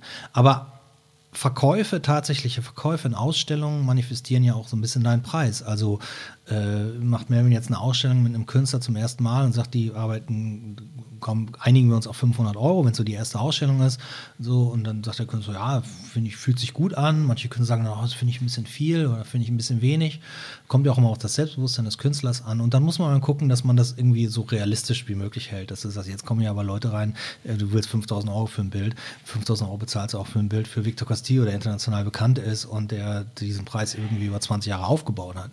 Äh, das ist Quatsch. Da kriegen wir keinen, der das dafür bezahlt. Ne? So. Und, kann man natürlich dann versuchen, frech durchzusetzen, aber so fängst du keine Ahnung mit den 500 Euro an und dann hast du mehr Ausstellungen und dann zeigst du woanders und dann, dann entwickelt sich das. Eigentlich, je organischer sich dein Preis entwickelt und den können ja eigentlich auch nur so äußere Faktoren wie Verkäufe beeinflussen. Also wenn du mhm. deine Preise jedes Jahr teurer machst, du verkaufst nie ein Bild und dann bist du irgendwo 100.000 Euro, das kauft immer noch keiner ein Bild Also manche kaufen natürlich auch erst ein Bild, wenn es 20.000 Euro kostet, das darf man auch nicht vergessen. Das ist natürlich so. Und wenn jetzt eine große internationale Galerie bist, die natürlich auch vielleicht viel mehr in dich investiert, so, dann hast du vielleicht, also wenn du jetzt irgendwie auf fünf Messen äh, im Jahr irgendwie durch die ganze Weltgeschichte von der Galerie geschickt wirst, dann kannst du die Bilder nicht für 500 Euro verkaufen, weil da verdient ja keiner was mit. Das ist ja reines Zuschussgeschäft. Also irgendwo muss es dann ja auch irgendwie funktionieren. Und du als Künstler partizipierst davon der Preissteigerung, die halt der Markt für dich dann irgendwie auch schafft im Laufe der Zeit. Da gibt es natürlich auch andere Modelle. Es gibt manche Leute, gerade heutzutage mit diesem ganzen Instagram-Kram und mit dieser, mit dieser mit Social-Media-Bekanntheit, die einfach äh, äh, steif sagen, das ist mein Bild wert und dann kannst du Leute finden, wenn du das gut verkaufen kannst, die das auch dafür bezahlen, schön und gut, aber das Bild ist es letztendlich immer noch nicht wert. Bild ist immer also ne, ist ja eigentlich nur dann 5000 Euro wert, wenn du das auch für 5000 Euro weiterverkaufen könntest. Das ist bei den meisten lebenden Künstlern und bei dem Überfluss, den wir gerade haben, es gibt gar keinen Sekundärmarkt für die meisten Bilder. Mhm. So. Dann ist es der, musst du gucken, dass es ein Wert ist, den beide Seiten irgendwie auch bereit sind, irgendwie dafür zu zahlen. Also als Produkt. Und wenn du das dann irgendwann erreicht hast, ne, guck mal, guck mich mal an. Also ich verkaufe jetzt so lange schon meine Kunst und ich verkaufe wirklich viel so von dem, was ich produziere. Es bleibt nicht wahnsinnig viel übrig. Es bleiben immer ein paar Bilder übrig, aber nicht so wahnsinnig viel. Trotzdem gibt es noch keinen Sekundärmarkt für mich. Du kannst jetzt meine Arbeit nicht unbedingt auf einer Auktion fürs Doppel- und Dreifache mhm, verkaufen. Mhm, du würdest aber als Sammler, der ein Bild oder als jemand, der ein Bild von mir gekauft hat, bescheuert sein, wenn du mein Bild günstiger verkaufst. Also wenn er sagt, die nimmst du für die Hälfte ab. Dann kannst du dir das immer noch überlegen, ob du das machst privat, aber ihr würdet natürlich nach draußen in beide nicht sagen, dass es so war mhm. weil du das Bild ja dann entwertest. Darum nehmen ja auch viele Künstler nicht so gerne an so Auktionen wie Millantor Gallery Auktionen sowas teil, also etabliertere Künstler, weil es auch schädigend sein kann. Wenn du dann so eine Schreiaktion hast und auf einmal werden deine, also ist nicht mehr so, aber war ja eine Zeit lang so, dass du dann die Leute einfach irgendwie, auf einmal kaufen sie dein Bild, was 3000 Euro kostet in der Galerie hier äh, 500 Meter weiter in Hamburg äh, auf einer Auktion haben sie irgendwie Schnäppchen gemacht, hab den irgendwie für 500 Euro gekauft. Geil. Ist für einen guten Zweck, 500 Euro, sage ich nichts gegen. Ist aber ein Scheißzweck für den Künstler und die Galerie, die nebenan versucht, das Bild für den Preis zu verkaufen, den sie vielleicht über zehn Jahre gemeinsam aufgebaut haben. Mhm. So, und da muss man immer so eine, es gibt immer so eine gewisse Sensibilität immer für diese Preise. Und meine Preise haben sich extrem konservativ entwickelt. Dafür hast du aber trotzdem Bilder jetzt von mir, die kosten auch 7, 8, 9.000 Euro. Also selten, weil ich selten so groß arbeite mhm. in Holz. Aber das ist, ein, das ist ein fairer Preis. Das klingt unglaublich viel, aber du musst ja auch erstmal verkaufen. Hm. Die Galerie und der Künstler verdienen nur in dem Moment Geld, wo ein Bild verkauft wird. Bis dahin machen sie alles, alles hm. umsonst. Alles pro bono quasi. Und sie nehmen keinen Eintritt, wie die Museen, die sich so Ausstellungen refinanzieren können über äh, Eintrittsgelder und Kataloge und sowas alles. Das kannst du als, als, als Galerie und als Künstler ja irgendwie gar nicht darstellen. Hm. Und darum muss man irgendwie mal gucken, dass man da, also das, du musst auch mal, was du sagst, Bullshit oder sowas. Es gibt Galerien, die nehmen Preise, das würde ich jetzt auch nicht verkaufen. Es gibt äh, Galerien wie, von die meisten, die ich hier so kenne, die nehmen Preise, sind absolut realistisch. Und mhm. die sind manchmal hoch, aber ich kaufe zum Beispiel auch sehr gerne selber Kunst. Aber ich habe natürlich ein Limit. Gerade so in den letzten Jahren, wo hier mit Corona und diesem, mhm. ne, wo es auch schwierig war, und man natürlich auch weniger auf Ausstellungen ist da, äh, und ich natürlich auch Kinder finanzieren muss und Ausbildung finanzieren muss und äh, ein Haus saniere und mhm. alles, was dazu kommt, was man immer so, Altersvorsorge, was alles irgendwie mhm. so eine Rolle spielt. Wenn du, das ist ja auch so ein Ding, wenn du in unser Alter kommst, da hast du ja, schiebst du ja immer so viel Kohle vor dir her, du am Monatsanfang irgendwie rum ausverteilen, mhm. austeilen musst, irgendwie, um das alles irgendwie, das Schiff am Laufen zu halten. Mhm. Da bleibt dann für Kunst manchmal nicht genug Geld übrig und da habe ich das auch oft, dass ich ein Bild sehe, was ich richtig, richtig geil finde und was ich mir leider nicht kaufen kann. Mhm. So. Und äh, das verstehe ich aber. Ich verstehe das. Ich gehe auch dann nicht zum Galeristen und sage, na komm, wir kennen es auch schon so lange, gib mir das Bild mal. Ich kann nur das bezahlen. Ne? So, das, das, das, das ist ja, das kann man natürlich auch mal machen. Man kann da auch Deals machen, aber die müssen dann auch so ein bisschen ja, sie dürfen das Ganze nicht verletzen, weil das ist ja der Punkt, du kannst deinem Vermieter auch nicht sagen, ich zahle nächsten Monat nur 300 Euro statt mhm. 1000.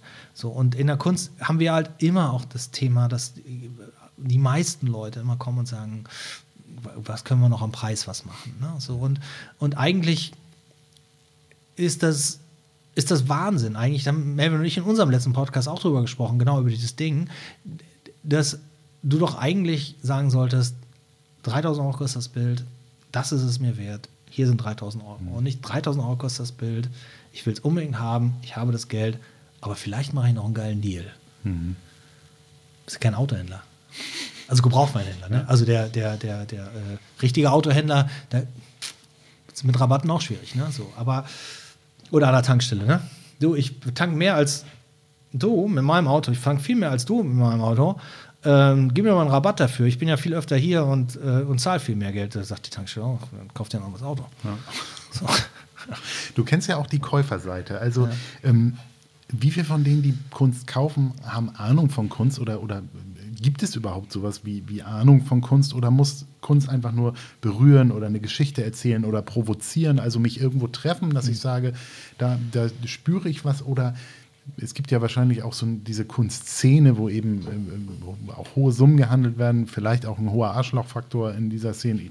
keine Ahnung, immer wenn es um viel Geld geht, das ist ja auch oft so, äh, so eine Ellbogenmentalität. Ja. Ähm, also ähm, müssen Käufer irgendwie Ahnung haben oder müssen sie sich einfach nur interessieren, auch vielleicht jetzt im Hinblick auf unsere HörerInnen, dass die irgendwie sagen, äh, wann, wann, wann ist das das richtige Werk für mich, äh, wenn es mir was erzählt wahrscheinlich. Ne? Ja, ich denke, das ist, ähm, das kommt natürlich auch immer auf, den, auf, auf, deinen eigenen Anspruch an und wo und wie du kaufst. Kaufst du jetzt in dem ich sag mal, in dem, in dem größten Marktsegment, also der, der äh, Emerging Artists oder der äh, Galerien in dieser, in dieser Mittelklasse sind, dann, dann, dann geht es tatsächlich in erster Linie darum, berührt es mich, möchte ich dieses Bild haben. Das sollte eigentlich immer die Hauptvoraussetzung sein für einen Kunstkauf. Aber genauso wie es im Design natürlich auch Leute gibt, kommen wir auf das Sofa zurück, die geben 10.000 Euro mehr aus für das Sofa, das es nur dreimal gibt, äh, obwohl es total hässlich ist. Ähm, anstatt das andere zu kaufen, gibt es das natürlich im, im, im, im, Kunstbereich natürlich auch. Aber ich finde in erster Linie, dass es dir nicht gefällt ne, und du es trotzdem kaufst. Aber in erster Linie sollte dir die Arbeit immer gekauft werden. Du musst gar nichts wissen. Du musst eine Emotion haben, du musst eine Leidenschaft dafür haben, wie bei all den anderen Sachen, die du kaufst. Mhm. Du, du, es ist natürlich auch immer schwierig, sich von anderen leiten zu lassen. Also wenn jetzt in deinem Freundeskreis die Leute irgendwie immer diese geilen Hemden von dieser geilen Firma kaufen, dann kaufst du vielleicht auch ein geiles Hemd von der geilen Firma. Mhm. So kann das sich auf Kunst auch übertragen, dass die Leute sagen, Mensch, der Emma, der hat einen Alex Diamond zu Hause, den finde ich total toll. Ich gehe mal auf die Ausstellung, ich will auch einen. Schön, wenn sich das so befruchtet, aber du kannst dich damit nicht irgendwie vergleichen. Ähm, sondern du solltest immer das kaufen, was dir wirklich gefällt. Denn du musst es dir auch schließlich angucken. Und, und du, es ist ja Geld, du musst es ja auch für dich rechtfertigen. Und wenn du die meisten Leute, die ein Bild kaufen, die kaufen ja nicht 20 im Jahr, sondern die kaufen mhm. ab und zu mal eins und dann, dann ist es immer eine Investition für die. Und dann muss es das sein, was es auch also du kannst du nicht umtauschen oder so, das muss dich dann ansprechen. Und, mhm. und, und, dann gibt es immer durch den, die andere Seite des Marktes, und da ist es natürlich so, ich brauche noch einen Jonathan Mese in meiner Sammlung. Und dann geht man los und dann kauft man irgendwo einen Jonathan Mese. Dann guckt man, wo gibt es einen, der mal in der Preisklasse ist und dann kauft man den. Muss nicht der schönste sein, muss einem auch nicht unbedingt gefallen, aber gehört in die Sammlung rein dann ist es egal. Und dann sind auch die Preise mehr oder weniger egal, weil wenn es ein Künstler ist, der auch einen Sekundärmarkt hat, dann hast du ja immer noch die Möglichkeit, dass es auch eine Anlage ist. Mhm. Aber wenn du jetzt, sag mal, bei, bei 95 oder 90 Prozent aller Galerien, wahrscheinlich fast 95 Prozent aller Galerien, gibt es ja gar nicht diesen Sekundärmarkt und diesen Preissteigerungsfaktor. Das heißt, da kannst du nur kaufen nach dem, was dir gefällt. Da kann dir auch ein Galerist sagen, oh, der ist, kommt gerade im Kommen und bald ist der ganz teuer haben wir auch ein paar Künstler, die haben sich auch wahnsinnig entwickelt.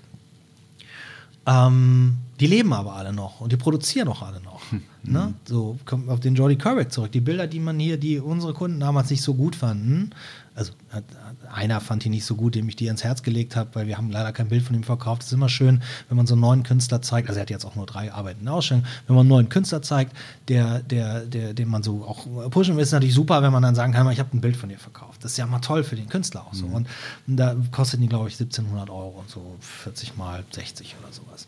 Schon ein guter Preis, aber jetzt auch nicht übertrieben. Und ähm, letztendlich äh, hat einer der Künstler aus der Ausstellung hat eins mit ihm getauscht. Ich habe eins mit ihm getauscht. Also unter Künstlern ja auch nach der mhm. Ausstellung ist ja auch so, dass man sagt immer, lass mal tauschen so, kann man sich als Künstler eine schöne Sammlung aufbauen. Und eins äh, haben wir dann günstig, äh, damals noch verhältnismäßig äh, günstig verkauft. Die sind heute locker das 10- bis 15-fache wert, diese Bilder. Ne? Hättest du mal damals. Aber dann musst du auch wieder jemanden finden, der es kauft. Und bei ihm wäre es zum Beispiel jetzt so, fast alle seine Bilder gehen sofort weg. Der hat eine Warteliste. Da könnte man jetzt mit spekulieren, wenn man mhm. wollte. So.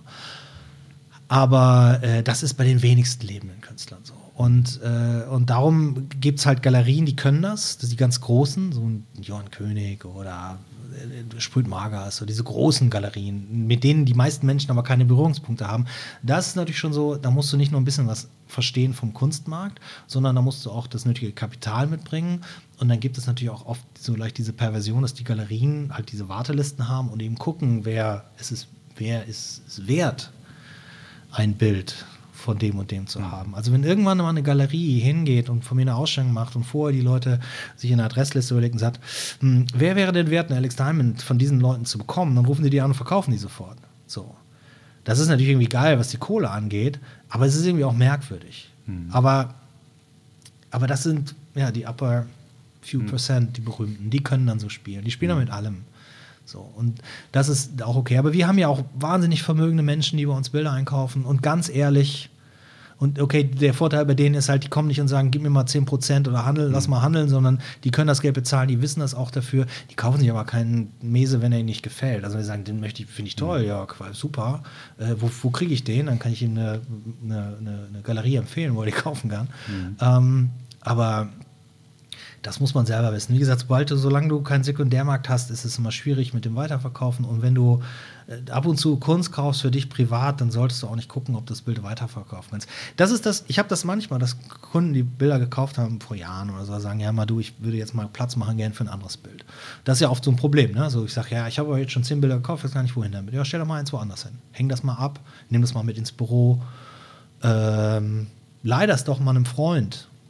Hat der dann Interesse, ein Bild zu kaufen. Oder, das habe ich neulich gemacht, da war auch so die Frage nach so zwei Bildern, die äh, von mir noch so und die aber passten jetzt aber nicht irgendwie rein und, und, äh, und sollten jetzt mal Platz machen und ob wir die zurückkaufen. Und ich sagte, nee, ich mache ja noch Kunst, warum soll ich dir meine alten Bilder wieder abkaufen? So, ähm, hast du jemanden, der die haben möchte? Habe ich gesagt, kann ich mir auch umhören, aber A, was ist meine Motivation, das zu tun? Ne? Und B, ähm, kriegst du da auf gar keinen Fall mehr Geld als, also vielleicht ein bisschen, weil vielleicht die Galerie eine Upside haben möchte und dann mhm. einigt man sich auf äh, 1200 statt 1000, die es damals mhm. gekostet hat, ist so viel Aufwand, viel Lärm um nichts. Aber du hast doch, du hast doch, weißt du, deine Tochter ist doch erst vor drei Monaten ausgezogen. Gib ihr das doch. Schenk ihr das zur Einweihung ihrer neuen Wohnung. Ja, Mensch, das ist ja auch mal eine Idee. Die mochte das auch immer. Perfekt. Was, also, ne, dein, dein, Sofa gibst du ja auch deinem Sohn oder deiner Tochter, wenn es auszieht, mhm. damit du endlich mal einen neuen Sofa reinstellen kannst. Mhm. Ne, also, das ist, ich meine, das mit dem Sofa ist immer so gemein, ne, aber es ist ja auch gemein zu sagen, Galeristen sind wie Autohändlern, aber in manchen Bereichen ne, ist das auch schon so. Und das ist ja immer nicht böse gemeint. Das ist ja einfach nur, muss ja auch mal. Also ich glaube, dass dieser ganze Kunstmarkt und dieser ganze Kram, der muss auch entmystifiziert werden. Und daran arbeiten, das ist ja der Grund, warum ich damals die Galerie aufgemacht habe. Aber immer wieder werden so neue Gatekeeper eingebaut mhm. und, und, und wenn du es dann aber zu sehr demokratisierst und dann nehmen wir nochmal irgendwie, keine Ahnung, mhm. so eine Midlanter Gallery oder diese ganzen Festivals, die es gibt, dann nimmst du dem auch schon wieder, dann nimmst du dem auch schon wieder die Qualität daraus. Mhm. Dann machst du es wieder so breit und so offen und dann wird es wieder so, so Trash, so ein Produkt, was draufgeworfen wird. Also irgendwo muss man da so einen Mittelweg finden, mhm. dass man diese Werte bewahrt und die Inhalte bewahrt und die Haltung des Künstlers und der Künstlerin irgendwie da drin sich ne, so weiter aufrechterhält, äh, dass man es ein bisschen exklusiv hält, aber nicht exklusiv, dass du es nicht haben kannst mhm. und der schon, sondern exklusiv, dass es nicht so eine Beliebigkeit bekommt und du es überall kaufen kannst und, und, und es da 20.000 Stück von gibt. Ne, da, in NFTs sind ja eigentlich ein ganz guter Ansatz, was, mhm. um das zu unterbinden, dass es so wird, gerade bei digitalen Kram, der millionenfach verteilt werden kann. Und ähm, ja, und dann, dann, naja, letzten Endes ist immer auch die Frage, will man sich irgendwie eine schöne Sammlung aufbauen mit Dingen, die einem gut gefallen, um, um einen rum zu. Und dann, wie gesagt, am Ende des Tages, der Boris Haubeck hat das mal gesagt vor vielen Jahren zu mir, dann ging es so um Projekte, wo er eingeladen ist. Der war ja auch mal eine Zeit lang einer der bekanntesten Graffiti-Künstler Deutschlands. So heute äh, kennt man ihn auch nicht mehr so gut, ne? Äh, so, ne? Aber aber er hat ja schon mal einen großen Namen und war immer umstritten, aber das ist ja eigentlich auch nichts, was ein Künstler nicht sein darf. Er hat immer wenigstens eine Haltung gezeigt und eine politisch korrekte Haltung. So, ähm, aber der hat immer gesagt, wenn es mich nicht erregt, mache ich es nicht. So ganz einfach, ne? So, so, redet nicht so viel. Und dann hatten wir irgend so eine Projektanfrage. Der hat damals ja auch für so einen Autohersteller gearbeitet hier in Deutschland, so ein großes Projekt für die gemacht. Und dann gab es so eine andere Anfrage, weil auf einmal, oh, guck mal, mit dem kann man irgendwie und dann habe ich ihm was weitergeleitet und meinte so, hm, weiß ich nicht. Und da habe ich gesagt, ja, dann überleg mal. Ich sage, nee, ich muss nicht überlegen. Das, ich weiß es doch nicht. Also erregt mich auch nicht. Und wenn es mich nicht erregt, mache ich es auch nicht. Und das ist eigentlich eine gute Einstellung, auch in Kunst zu kaufen. Wenn du in eine Ausstellung gehst und sagst, das ist ein geiles Bild, dann dreh nochmal drei Runden, guck dir das nochmal an. Wenn du das Geld aus der gemeinsamen Kasse nimmst, besprichst mit deinem Partner, mit deiner Partnerin, ob das geht. Und dann kaufst du einfach, nimm es einfach mit. Weil es gibt auch nichts Schöneres, als so ein absolutes Unikat zu besitzen. Also ich freue mich, wir haben natürlich wahnsinnig viel Kunst zu Hause und überall, wo wir sind, haben wir Kunst. Ne? Aber ähm, ich freue mich immer noch über jedes Bild. Und jedes Bild hat auch eine Geschichte, wo man es gekauft hat, in Bezug zu einem mhm. Künstler, zu einer Zeit. Irgendwann gibt es auch mal Bilder, die uns nicht mehr so viel bedeuten. Aber das sind meistens Bilder, wo es damals auch bei uns immer eine Auseinandersetzung gab, ob wir das haben sollten. Mhm. Da habe ich mich natürlich auch oft durchgesetzt. So unter dem Motto, nein, das, ich möchte das aber jetzt gerne haben. Und dann, du wirst dich schon daran gewöhnen, wenn es da hängt. Ähm, aber manchmal gewöhnt dann Yvonne sich nicht daran, dass das da hängt und dann hängt man es wieder weg. So, da muss man auch so, ich finde auch, dass es gut ist, so eine Ehrlichkeit dabei zu haben. Kauf jetzt kein Bild, nur weil du siehst, dass drum mich zu alle Leute Bilder kaufen und das Bild, was du eigentlich haben wolltest, ist schon weg und jetzt nimmst du das andere, was dir auch eigentlich nicht gefällt. Bleib da einfach ehrlich, weil es ist immer eine Investition, es ist immer sauer verdientes mhm. Geld und das sollte man so ausgeben, dass man am meisten Freude daran hat. Und dann ist es wie jeden andere, jeder andere Kauf, den du tätigst. Mhm. Und würdest du sagen, aus Sicht des Künstlers, ähm, macht er etwas, was er ausdrücken will, indem er ein Kunstwerk schafft, oder denkt er auch darüber nach, was anderen gefällt? Also wenn du jetzt als Künstler sagst, ich will was machen, spielt dann schon eine Rolle, ob das irgendwie möglicherweise Käufer findet oder andere Menschen berührt? Oder ist eigentlich die Überlegung, du hast, du brauchst da dein Ventil und machst etwas und das Gefallen ist dann das große Glück, was eben die renommierten Künstler dann haben. Ja, also, also für mich kann ich sagen, dass ich nichts mache, was, was, was anderen Leuten gefallen muss. Also das muss niemandem gefallen, da denke ich nicht drüber nach. Das ist aber natürlich jetzt äh, aus, aus meiner Sicht eines 54-Jährigen mit einer langen Karriere auch mal leicht zu behaupten. Wenn ich jetzt, als ich jünger war, habe ich natürlich auch öfter Dinge gemacht, wo ich wusste, das funktioniert und das mögen die Leute. Und da male ich nochmal drei Bilder auf diese gleiche Art und Weise. Ähm, aber das, das ist eigentlich, darf das, keine, darf das keine Rolle spielen, wenn du, wenn du Kunst, wenn du Kunst machst, wenn Kunstwerk machst, sollte es nicht drüber drüber nachdenken, ob es. Äh, also, es kommt ja auch, kommen wir wieder auf die Haltung und die Message zurück, die man vielleicht als Künstler hat. Wenn ich natürlich jetzt unbedingt einen Punkt rüberbringen will und, und, und das ist ja, da, dann, dann denke ich natürlich auch mehr darüber nach, wie erreiche ich die Leute mhm. damit. Aber selbst das ist mir egal, weil das ist ja schon da drin. Also diese Ausstellung letztes Jahr, fuck this shit, da waren ganz viele harte Statements drin. Ob man die jetzt in jedem Bild so sieht und was für ein Bild sich jemand macht, der sich das anguckt, das ist dann wiederum, du lässt ja dann auch los und du erklärst es nicht jedem. Mhm. Ähm, und dann gehst du auf so eine, so eine Interpretationsebene, die du jedem offen lässt. Du, es ist ja nicht so, dass du sagst, hey, du hast mein Bild falsch verstanden, du Arschloch. Sondern, ach so hast du das verstanden. Ja, okay, ist nicht das, was ich damit gemeint habe, aber ist auch okay, kann man mhm. auch so sehen. Äh, aber ich denke nie darüber nach, was werden die Leute denken. Weil, also bei meinen Instagram-Posts tatsächlich, da denke ich manchmal darüber nach. Nicht, dass ich irgendjemandem mhm. wehtun möchte, sondern da denke ich, ich habe diese drei Bilder hier und welches davon äh, ist Instagrammable. Genau, triggert die Leute besser. Ja. Und da habe ich auch so einen Qualitätsanspruch, dass die Bilder immer eine gewisse Qualität haben müssen, die ich in meinem, was Schwachsinn ist, aber so bin ich halt in vielen Dingen. Also das, was ich bei meinen Bildern habe, das ist auch das Gleiche, dieser Qualitätsanspruch. Das muss schon alles irgendwie, ich muss da auch stolz drauf sein. Aber ob das jetzt anderen Leuten gefällt oder nicht, aber das muss handwerklich, das muss inhaltlich, das muss eine Story haben. Ich möchte keine, keinen kein Bullshit daraus hinhängen. Aber ob es den Leuten gefällt oder nicht, ist mir scheißegal. Hm.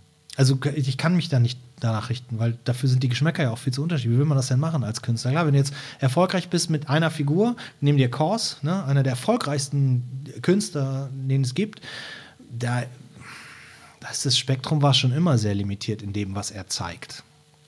Aber er war zur rechten Zeit am rechten Ort, er hat die richtigen Leute gefunden, die ihn unterstützt haben und heute ist er einer der teuersten lebenden Künstler, die es überhaupt gibt. Aber es. Ich trete natürlich wahnsinnig Leute jetzt wieder auf die Füße, aber es ist, ich habe ihn 2004 oder 2005 oder so in Miami kennengelernt, auf einer großen Party, wo wir sie alle kennengelernt, wo wir uns auch damals alle noch kannten, aber noch nicht auf Instagram ausgetauscht mhm. haben. So, das ist dann immer so eine, eine Vergänglichkeit, die, die, die Zeiten gibt es zwar, mhm. aber die können dir nur, kann ich dir jetzt erzählen und mhm. er könnte es erzählen, wenn er sich daran erinnert oder sowas. Da fand ich das schon extrem langweilig, was er macht Ich persönlich, meine persönliche Meinung, ist es bis heute auch noch.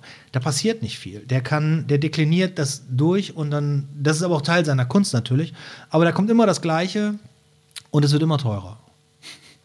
So. Und das hat auch was. Und jetzt so ein Kunstsammler, der den sammelt und der vielleicht auch mehr Ahnung hat als ich. Ich habe ja auch keine Ahnung. Ich mache das ja auch nur alles in, instinktiv. Ich habe ja nichts gelernt. So, ich habe ja nicht studiert. Ich kann da ja nicht die. Das ist ja alles nur, ist ja alles nur Leben, von dem ich erzähle. Und er lebt es, also tatsächlich auch real erlebt es. Und dann, dann ist es so, dass, dass, dass, dass, dass, dass wenn du jetzt als Künstler was hast, wo du siehst, ach guck mal, ich habe 20 Mal das gleiche Bild gemalt in drei verschiedenen Farbtönen und der eine Farbton hat sich zehnmal verkauft, hat sich am meisten verkauft und der Farbton gar nicht. Also male ich jetzt nur noch das Bild in dem gleichen Farbton und verkaufe es nochmal hundertmal. Und so kann man natürlich auch rangehen. Aber dann setzt du ja wieder, das hat ja nichts mit Kunst zu tun. Dann kann das auch eigentlich weg. Weißt du, so, um den Bogen zu dem Ding. Weil das ist dann, das hat ja keinerlei Relevanz, außer dass es ein Produkt wird. Und ich glaube, wenn du ein guter Künstler schafft einfach keine Produkte. Also vielleicht schafft er mal, macht er auch mal ein T-Shirt oder irgendwas oder ein Multiples oder sowas. Oder ein Druck, eine Edition, das sind ja auch Produkte. Aber ein Kunstwerk sollte immer ein Original sein. Und das sollte, das, das hat eine Künstlerin oder ein Künstler, ein Mensch hat das gemacht. Mit all dem, was ihm oder ihr zur Verfügung steht. Und das ist das Ergebnis. Und dann ist es ein, dann ist es ein Kunstwerk.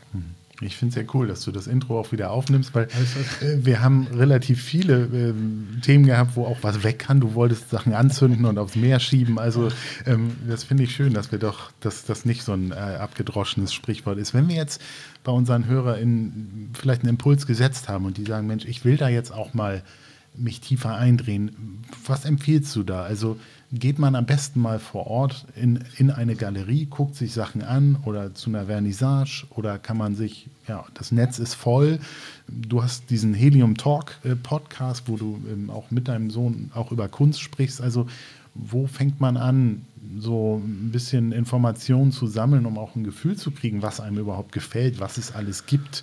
Ähm, hast du da einen Tipp? Also wenn man in einer Stadt zum Beispiel wie Hamburg lebt oder Berlin oder Köln oder was auch immer, dann da gibt es so viele Ausstellungen, die jeden Tag irgendwie öffnet werden. Hier können wir, bleiben wir in Hamburg, ne? Also jetzt an diesem Wochenende macht eine neue Galerie in Altona auf, Quarter Galerie, es gibt Affenfaust, es gibt Feinkunst Krüger, es gibt Oberfett, es gibt, ich kann die gar nicht alle aufzählen, es gibt die, die Galerien auf der, an der Fletinsel, Medikübelier, wir haben die, also geh, also ich, Museen ist das eine, das ist immer schön, da kriegt man natürlich auch viel so ein, so ein, so ein, so ein, so ein äh, also so ein, so ein, so ein wissenschaftlichen Hintergrund dazu, was in Museumsausstellungen sind, aber Vernissagen zu besuchen, das mal zu spüren, das zu fühlen, was da passiert, ähm, da kann man am besten für sich entdecken, ob man das wirklich auch Spaß macht. Und dann sieht man eben auch, geht man zu Gruppenausstellungen, sieht man halt auch, wie so Künstler zusammen funktionieren. Und dann, mhm. dann kriegt man eigentlich irgendwie so den besten Eindruck. Und es gibt, es gibt, also klar sage ich natürlich als jemand, der absolut gerne auf Vernissagen geht und das immer schon getan hat, zumindest als wir angefangen haben, andere Vernissagen zu machen.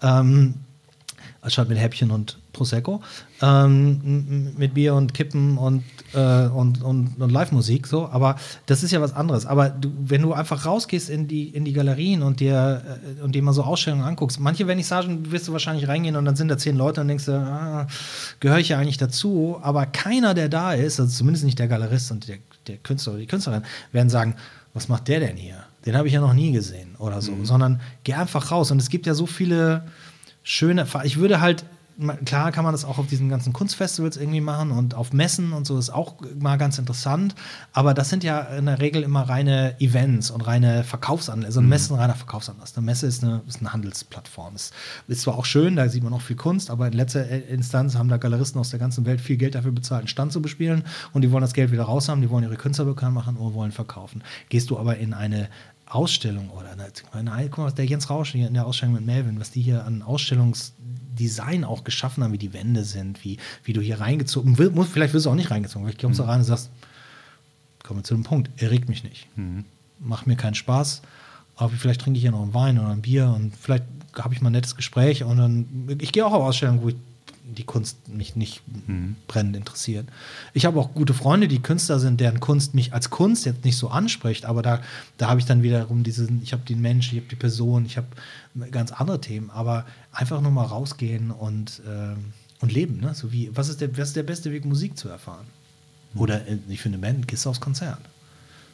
Und das ist genauso mit einer Vernissage. Also ich finde, hm, egal was das ist, also klar sollte natürlich, wenn du jetzt auf, den, auf die Website gehst oder auf Instagram die Einladung zur Vernissage siehst und sagst, was ist denn das für ein Scheiß?